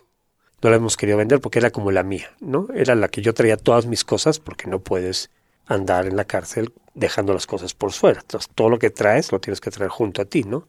Entonces, guardaba todas mis cosas ahí. Entonces, mandé a hacer una segunda, mandé a hacer una tercera. Y de repente acercaba, se acercaba otro tatuador y decía, oye, es que yo quiero trabajar con usted, patrón. Y le dije, ah, pues vale, hazme una cartera, ¿no? Y así empezó. Y al rato pues tenía un montón de gentes haciendo cosas. ¿Y tú no tenías un plan para eso o sí? No tenía todavía un plan para eso. Nada más le estabas dando chamba a la gente, guardabas las cosas que hacías. Sí, las guardaba y de repente le decía, no sé, a la esposa de alguno de los chavos, oye, me las puedes, eh, te las puedes llevar y te doy, o los pones por cobrar y te doy la dirección para que los mandes a México, ¿no? Ah, claro, señor. Entonces las ponían en la mensajería, las ponían por cobrar y cuando llegaba a México, a la oficina de nosotros, pues pagaban el flete y ahí las guardaban. Ahí así las cajas como llegaban cerradas, ahí se iban guardando, ¿no? Entonces me hablan y me decían, pero ¿qué hacemos con todo esto? Ahí guárdalo, nada más guárdalo, ¿no? No sé qué hacer con ellas, o sea, guárdalo. Pero la decisión de hacer Prison Art fue una vez eh, que estábamos sentados en esa mesa y me acuerdo muy bien porque estaba, estaba un cuate que era del cártel, estaba uno que le decían el Popeye, que era de una banda de secuestradores, estaba un Tomás, el señor este que era el que mandaba en mi celda, estaba el perrito, que era un chavo que había robado un oxo, y estaba yo, ¿no? Y el perrito, que en realidad se llama Julio César, Julio César, pero decían el perrito desde siempre, ¿no? es eso, pues, así como tú eres el oso, aquel era el perrito. Eh, el perrito iba a salir libre, ya como la cuarta o quinta vez que iba a salir, ¿no? Pero la última vez que lo habían agarrado estuvo como que muy feo, como que la pasó muy mal, ¿no? Entonces, em, como eran delitos menores, eso salían bastante rápido los chavos, ¿no? Entonces dijo, bueno, pues yo voy a salir, pero no, no, o sea, nadie me va a querer dar trabajo, ¿no? Y me acuerdo mucho que el cuate del cártel le dijo, háblame, te voy a pasar a mi compadre para que vayas a ver yo ya al pueblo, para que no te digo el pueblo, ¿no? O sea, el pueblo X, eh, te presentas con él y él te va a dar chamba. Y yo dije, ay, espérate, ¿no? O sea, o sea el, el chavo no era malo, o sea, había pues, tenido una vida súper difícil. Es un cuate que tenía 27 años aproximadamente, de los cuales había pasado casi 15 en la cárcel. O sea, de los 12 años había estado en reformatorios, esto, cuatro años, tres años, dos años, un año, salía, volvía a entrar, fue a Estados Unidos, lo detuvieron, lo metieron en la cárcel de Estados Unidos, salió tres meses fuera. O sea, había estado casi toda su vida en la cárcel. Y el siguiente paso lógico es ese, ¿no? Estableció una relación con alguien del cártel, lo va a contratar y va a ser un sicario, ¿no? Entonces, en ese momento fue cuando a mí se me prendió el foco y dije, no, pues no puede ser, cabrón. O sea, el perrito era uno de mis tatuadores, ¿no? Y le dije, perrito, no, no manches, no, no, no vayas a ver a este cuate. Digo, o sea, te vas a meter en más problemas, ¿no? ¿Y no tenías miedo de estarle pisando los callos a... No, porque a ellos les da lo mismo. O sea, ellos tienen chorros de gente, ¿no? Entonces dije, no, no, no, o sea, mejor trabaja conmigo, ¿no? Entonces, finalmente el perrito no salió en ese tiempo, sino que salió después y pues, pues, continuó trabajando con nosotros, ¿no? Pero en ese momento fue como la idea de decir, oye, ¿qué onda? O sea, se van a llevar estos cuates al perrito allá a, a, trabajar de, de, burro, de halcón, de, de sicario. O sea, no manches, ¿no? O sea, está cañón. Entonces dije, no puede ser, o sea, hay que buscar alguna alternativa para, para poder eh, darle una mejor oportunidad a este, a este muchacho, ¿no? Entonces ahí fue cuando se me surgió la idea de decir, oye, sabes que esto puede cambiar, tenemos que, puede ser utilizado este mecanismo para tratar de capacitarlos. Esto, el perrito era bueno para la, para la droga también, ¿no? Pero poco a poco la fue dejando. O sea, de, fumar piedra, de fumar eso, empezó a bajarle, ya fumaba nada más mota, esto poco a poco lo fue, fue dejando, fue dejando, fue dejando.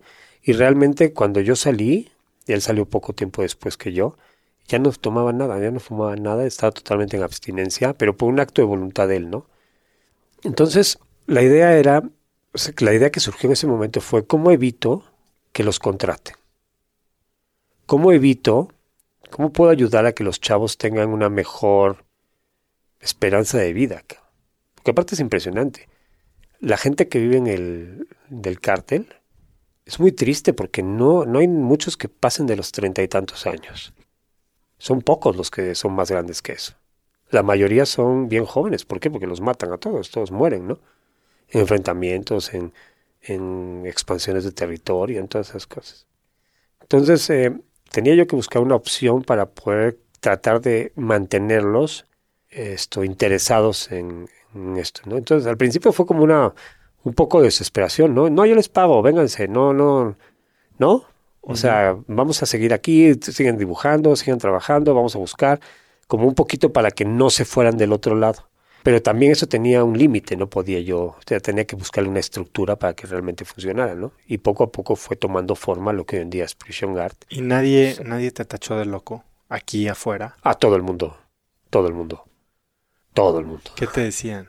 Ay, Jorge, deja eso de las bolsas, eso no vale para nada, esto no va a funcionar jamás, dedícate a tu fábrica de pintura, dedícate a esto, dedícate a lo otro, no pierdas el tiempo. Pero olvídate del modelo de negocios. Nadie te decía, güey, déjalos, no valen la pena. Ah, no, también todo el mundo. O sea, te vas a meter en más problemas, te vas Exacto. a meter en broncas, vas a acabar mal. Esto. No, sí, fue, fue, fue una lucha contra viento y marea, ¿no? O sea. Pero bueno, al final del día soy un necio, ¿no? Eso sí, siempre he sido un necio. Que todo no, el mundo aparte me dice. con esta visión de que pues no eras necio por dinero, ¿no? Estabas haciendo algo por convicción y por. Sí, era la corazón. idea, ¿no? La idea era buscar una alternativa para poder ayudarlos, ¿no? Claro. Es que cuando estás adentro, Oso, te das cuenta, híjole, que no, o sea, que todos los mitos que hay al respecto de la cárcel, hay unos que son ciertos, pero muchos son mentiras, ¿no? O sea, el mayor ¿Cuál es el mito, mito? el mayor mito que yo creo es que todos son malos, que todos son criminales, que todos son irrecuperables. Ese es el mayor mito que hay, ¿no?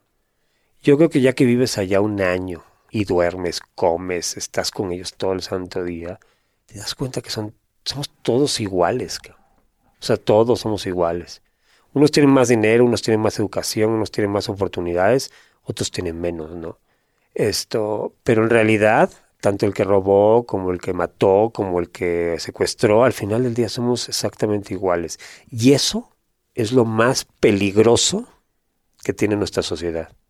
Que si nuestra sociedad ha permitido que una sección grandísima de nuestra población se dedique a eso, pues quiere decir que puede ser que haya otra mucha más grande que se vaya a dedicar en el futuro.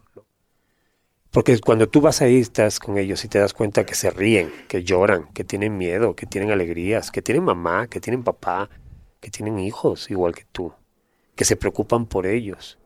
Te das cuenta de que pues, es lo mismo, solamente que ellos se dedican a un negocio que es muy, digamos, es sumamente dañino para todos, ¿no? Em, pero que al final del día lo que buscan es lo mismo que tú buscas. O sea, que la mayoría de la gente busca, ¿no? Es ganar dinero, es tener cosas, es Tener eh, una mejor vida. tener una mejor vida, tener una mejor vida para sus hijos, etcétera, ¿no? A costa de lo que sea. Entonces, lo que hay que buscar es tratar de darles una oportunidad para que en vez de hacer eso hagan otras cosas. ¿Y cómo lo lograste tú? ¿Cómo lo estás logrando? ¿Hoy qué es Prison Art? Mira, pues Prison Arts, el proyecto pues, empezó por esta experiencia, ¿no? Es, es un proyecto que está muy, muy lejos todavía de, digamos, de, de considerarse exitoso, pero pues, está en el camino para lograr un proceso, ¿no? Es un proyecto que busca, como te decía, darles una mejor oportunidad a estos chavos, ¿no? Darles una mejor oportunidad a ellos y a sus familias a través de un proceso que es capacitarlos mientras están en la cárcel, esto, ayudarlos en el proceso de rehabilitación y al final del día darles una oferta laboral para que puedan trabajar cuando obtengan la libertad, ¿no? Todos con la idea de reducir esta estigmatización a la que es sometido este grupo y poder mostrarle a la sociedad un poquito de que pues las cosas se pueden hacer de una forma diferente, ¿no? Que la gente que ha estado privada de su libertad pues puede ser totalmente recuperable si les damos el tiempo, si les damos el esfuerzo, ¿no? Que es mucho del discurso que hemos tenido esto a través de estos años, ¿no? Y al final del día, bueno, queremos reducir los índices de violencia y de crimen en México a través de nuestro programa, ¿no? Lo que es importante es estar conscientes de que nosotros no podemos hacer las cosas solos. O sea, Prison es un proyecto que es como un, digamos así, como un piloto, ¿no? Como una idea de demostrar que, que hay otros caminos. Pero que al final del día lo que a nosotros más nos interesa es ser como un agente de cambio, un agente que demuestre a otros emprendedores o que influya a otros emprendedores, otros empresarios, de que si damos oportunidades a este tipo de, a este grupo de personas, eh, estaremos trabajando para, para disminuir esta espiral de violencia que vive nuestro país, ¿no? Básicamente. Tú cuando empezaste el proyecto y cuando decidiste lanzarlo o hacerlo más grande, tenías algún objetivo, ¿no? Y tenías alguna hipótesis de cómo iba a funcionar. Todos los emprendedores lo tenemos.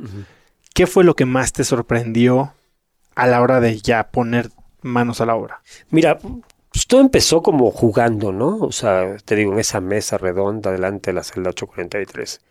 Eh, todo empezó ahí, como entre un hobby para tener la mente ocupada, eh, con la idea de ayudar a que alguien recibiera algo de dinero sin que tuvieras que estar regalándoselo, sino que trabajara para, para que lo generara.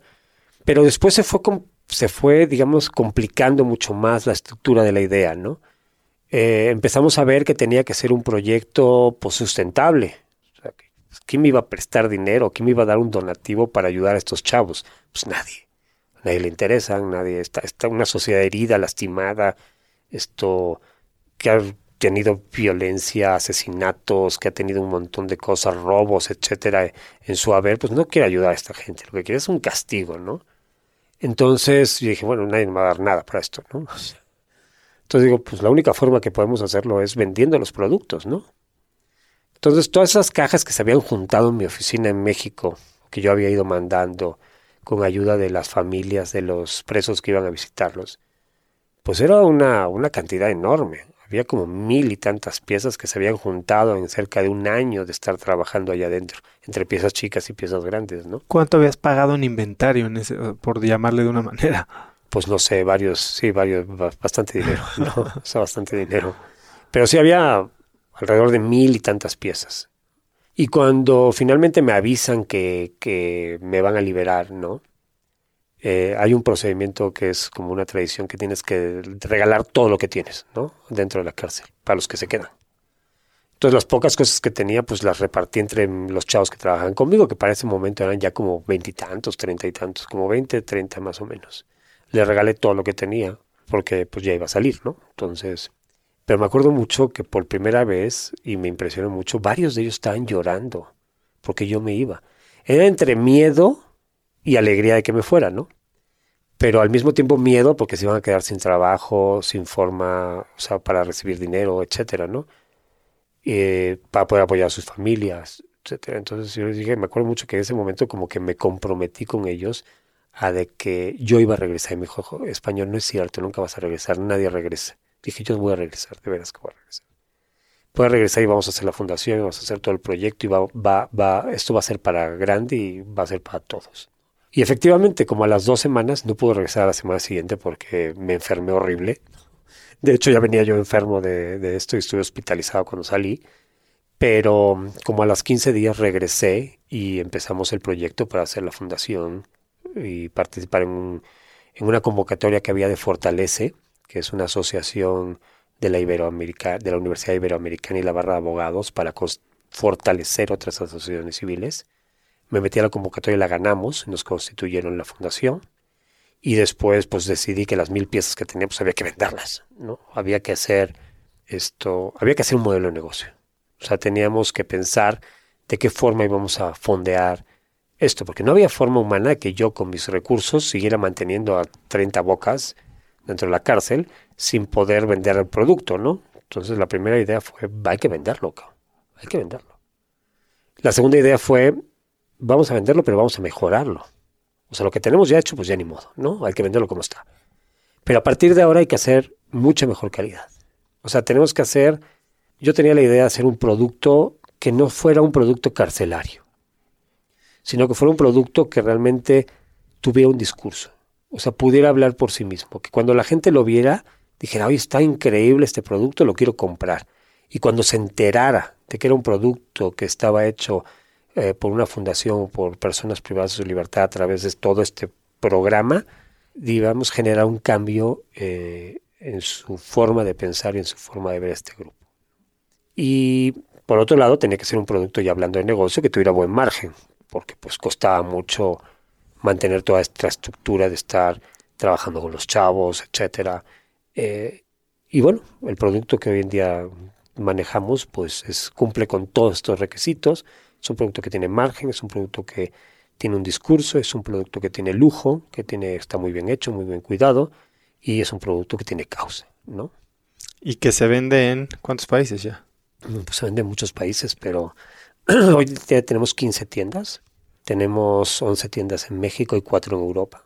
Tenemos una página online que vende en todo el mundo y tenemos esto, distribuidores de cuatro tipos, básicamente. Tenemos tiendas departamentales en Europa, tenemos multimarcas, tiendas multimarcas, franquicias y corners en hoteles, ¿no?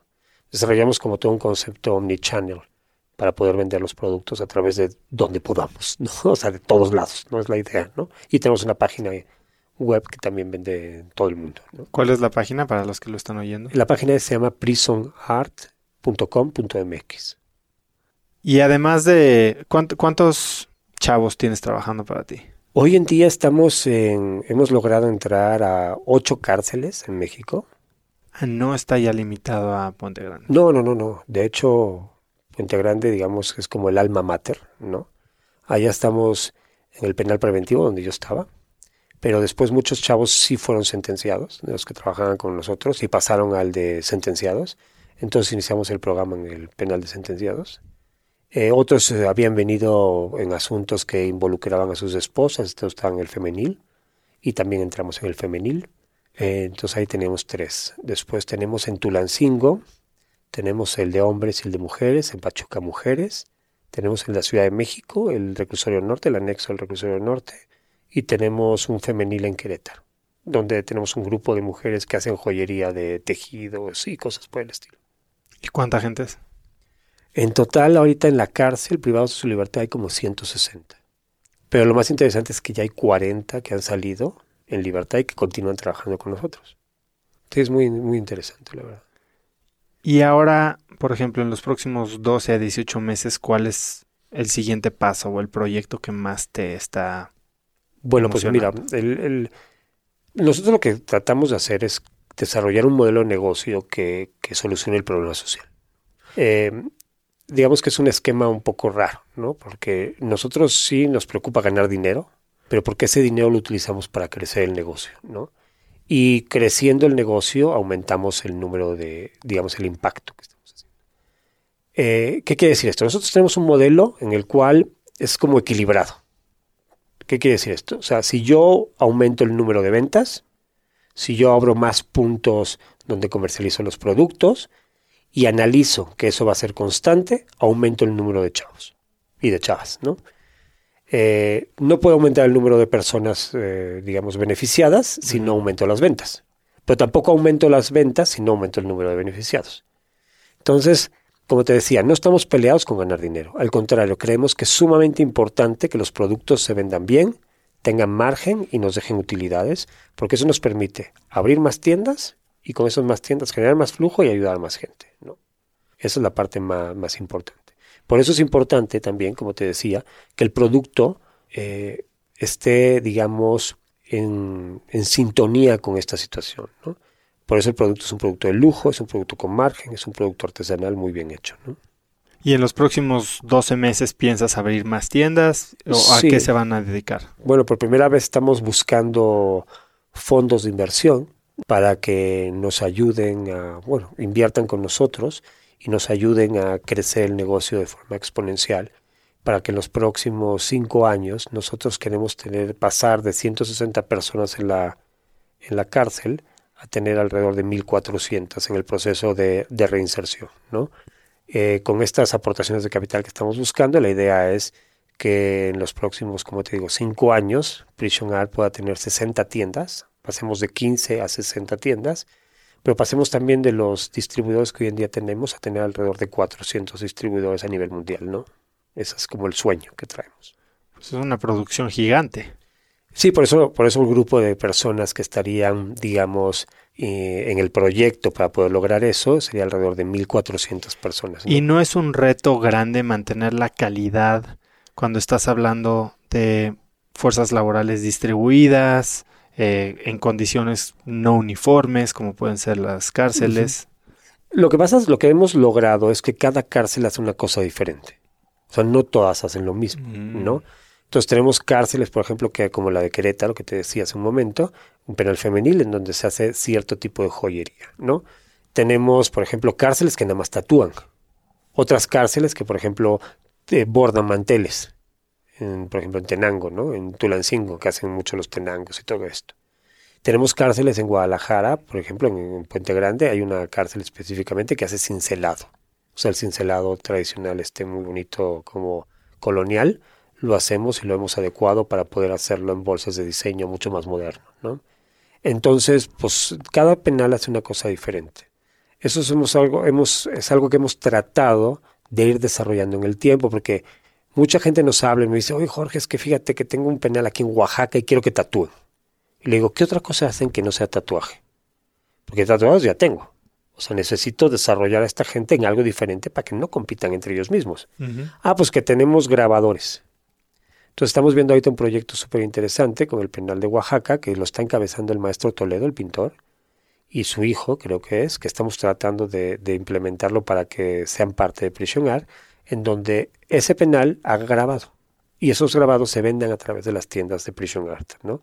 Pero con el mismo proceso de, de mantenerse libre de las drogas, de los procesos de rehabilitación, de integración de la familia, etcétera, todas esas cosas que también trabajamos conjuntamente. ¿no? ¿Y no has tenido el reto de que viendo lo exitoso que es el modelo, tal, tal vez no, a ver, tal vez estoy pensando mal, pero que alguien quiera morderte tu negocio? Digo, si le cobran piso a la gente que está afuera, ¿por qué no te van a cobrar piso dentro?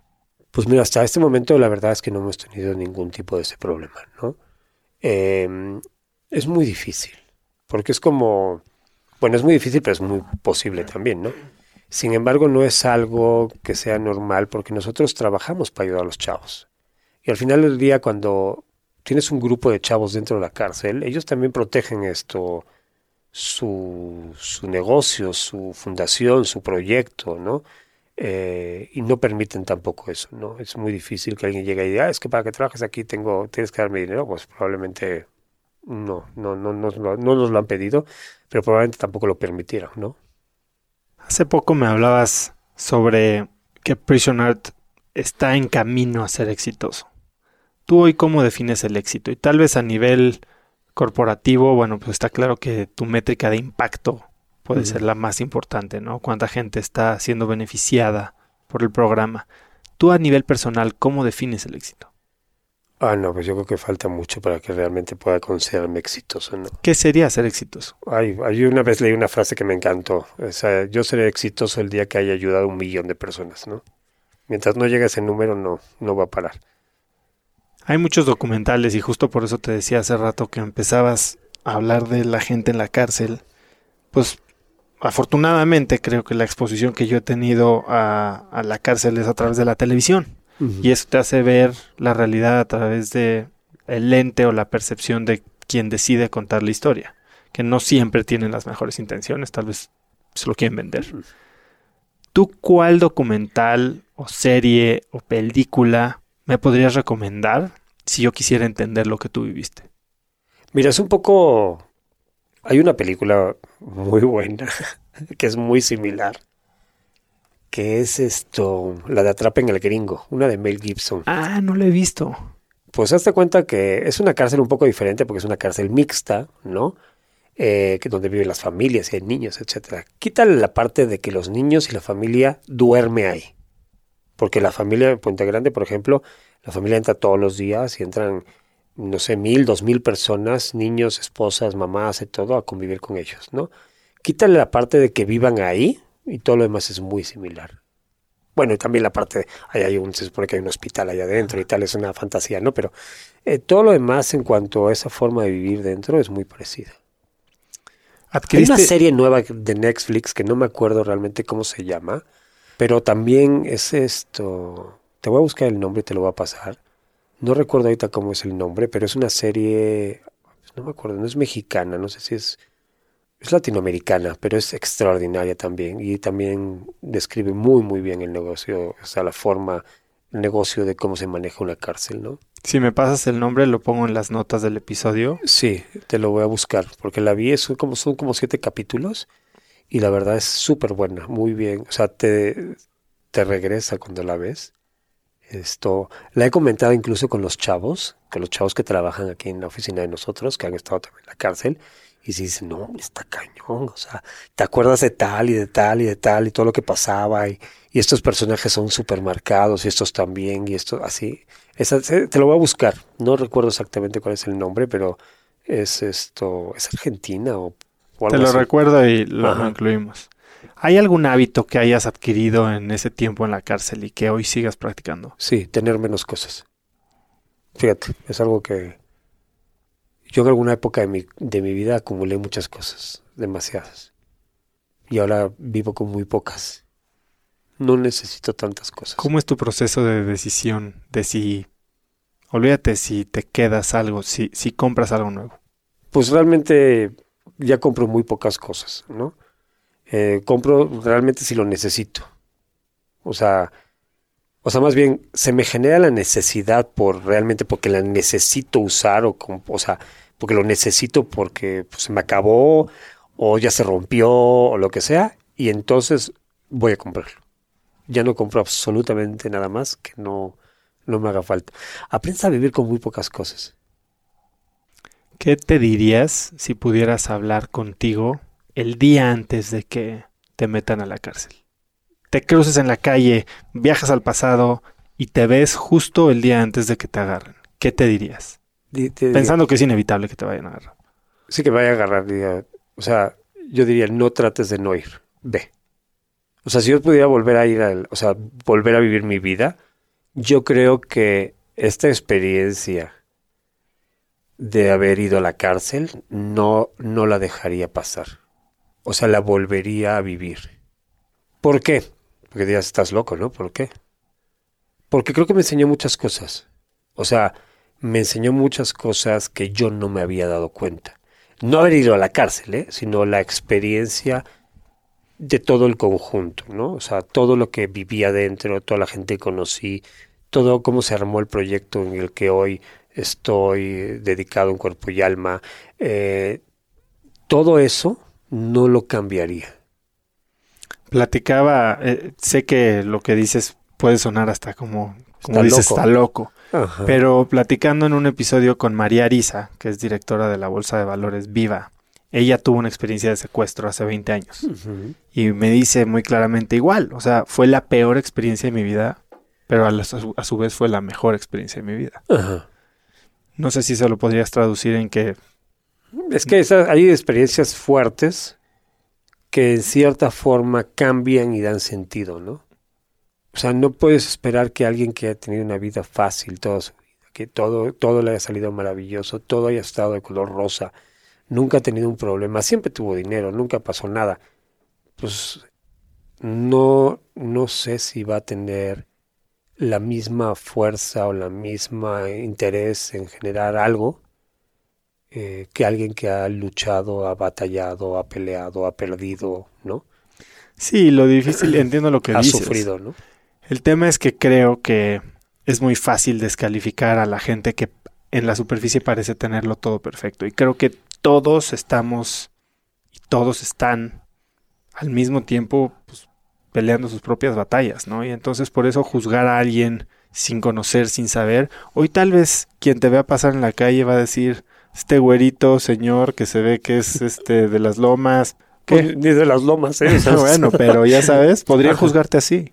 Ajá. Sí, es- la gente es, es parte de la lucha que tenemos constantemente, ¿no? En nuestro, en el proyecto de Prison Art, que es enfrentar esa estigmatización, ¿no? Que somos tan fáciles para, para, para categorizar o para catalogar a alguien en algo que pensamos que es, que nosotros creemos y nosotros decidimos y nosotros pensamos que así es, ¿no? Cuando en realidad no sabemos nada de la otra persona.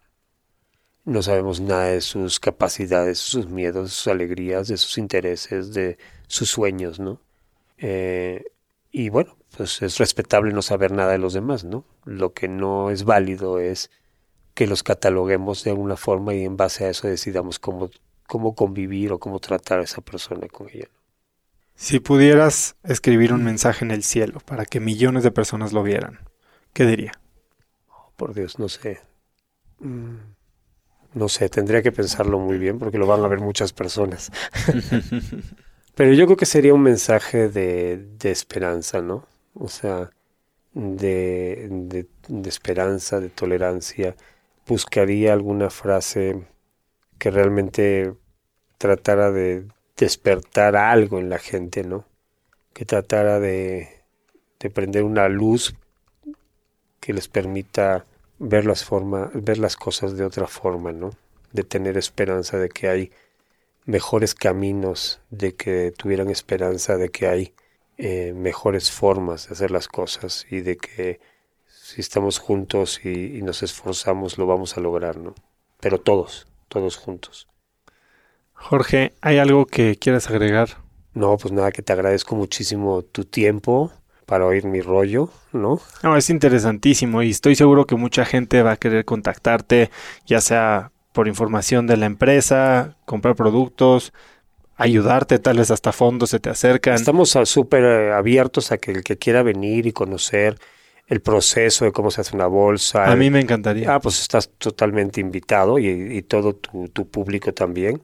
Es cuestión de orga- organizarnos y hacer una cita, conocer a los chavos, platicar con ellos, eh, que vean cómo funciona el proyecto, cómo cómo van generando ellos cambios. Eh, tenemos gente, por ejemplo, muchos de los chavos, algunos están estudiando en la universidad, están pagando, estudiando diseño, están estudiando administración, están estudiando psicología en la universidad, ¿no? Chavos que, pues que no tenían esa oportunidad antes, ¿no?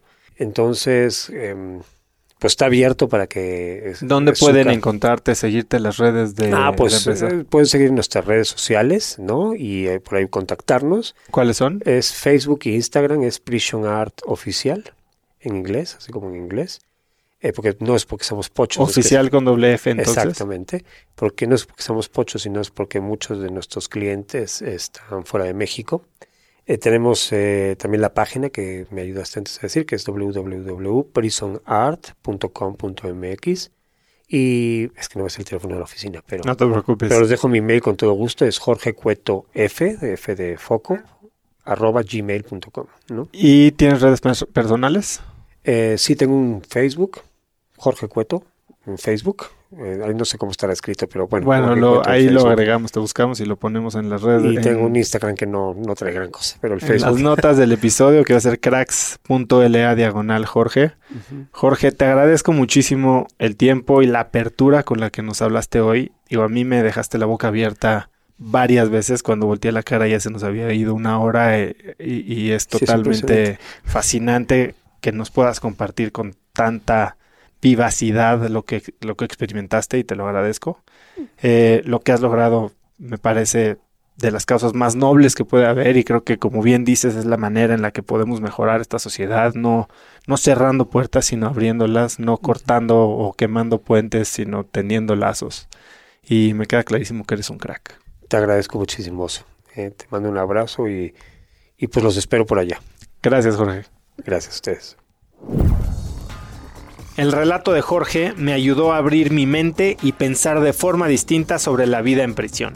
Si te gustó, suscríbete en iTunes o Spotify y califícanos con 5 estrellas para que más gente nos pueda encontrar.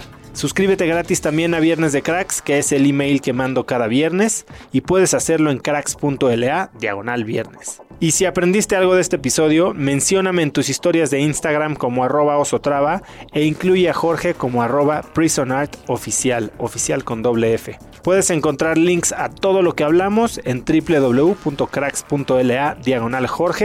Y eso es todo por hoy. Yo soy Osotrava y espero que tengas una gran semana.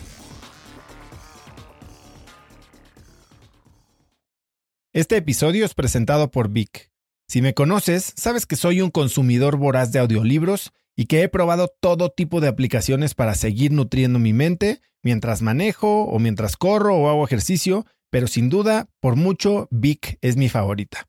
Con Vic puedes convertirte en una máquina de aprendizaje porque con solo 15 minutos al día puedes leer más de 12 libros al año.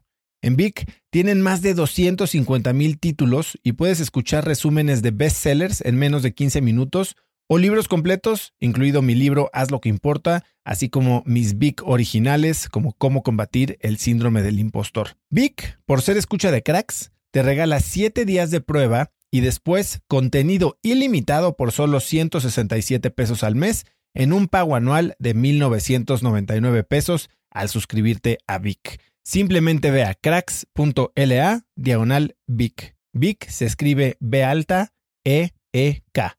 Una vez más, es cracks.la diagonal Vic. Este episodio es presentado por Hospital Ángeles Health System. Cada invitado con el que platico en el podcast me abre los ojos a nuevas tecnologías que están impactando de forma positiva la manera en que todos nosotros vivimos. Una de las áreas en las que el avance tecnológico está generando más impacto es en el área de la salud, especialmente con los avances en cirugía robótica que permiten intervenciones con menos sangrado, menos dolor, cicatrices más pequeñas y una recuperación mucho más rápida. Hospital Ángeles Health System tiene el programa de cirugía robótica más robusto en el privado en México. Cuenta con 13 robots Da Vinci, el más avanzado y versátil del mundo, y con el mayor número de médicos certificados en cirugía robótica, con la cantidad de horas necesarias para poder operar, ya que tiene el único centro de capacitación de cirugía robótica en todo el país. Este es el futuro de la cirugía. Si quieres conocer más sobre el programa de cirugía robótica de Hospital Ángeles Health System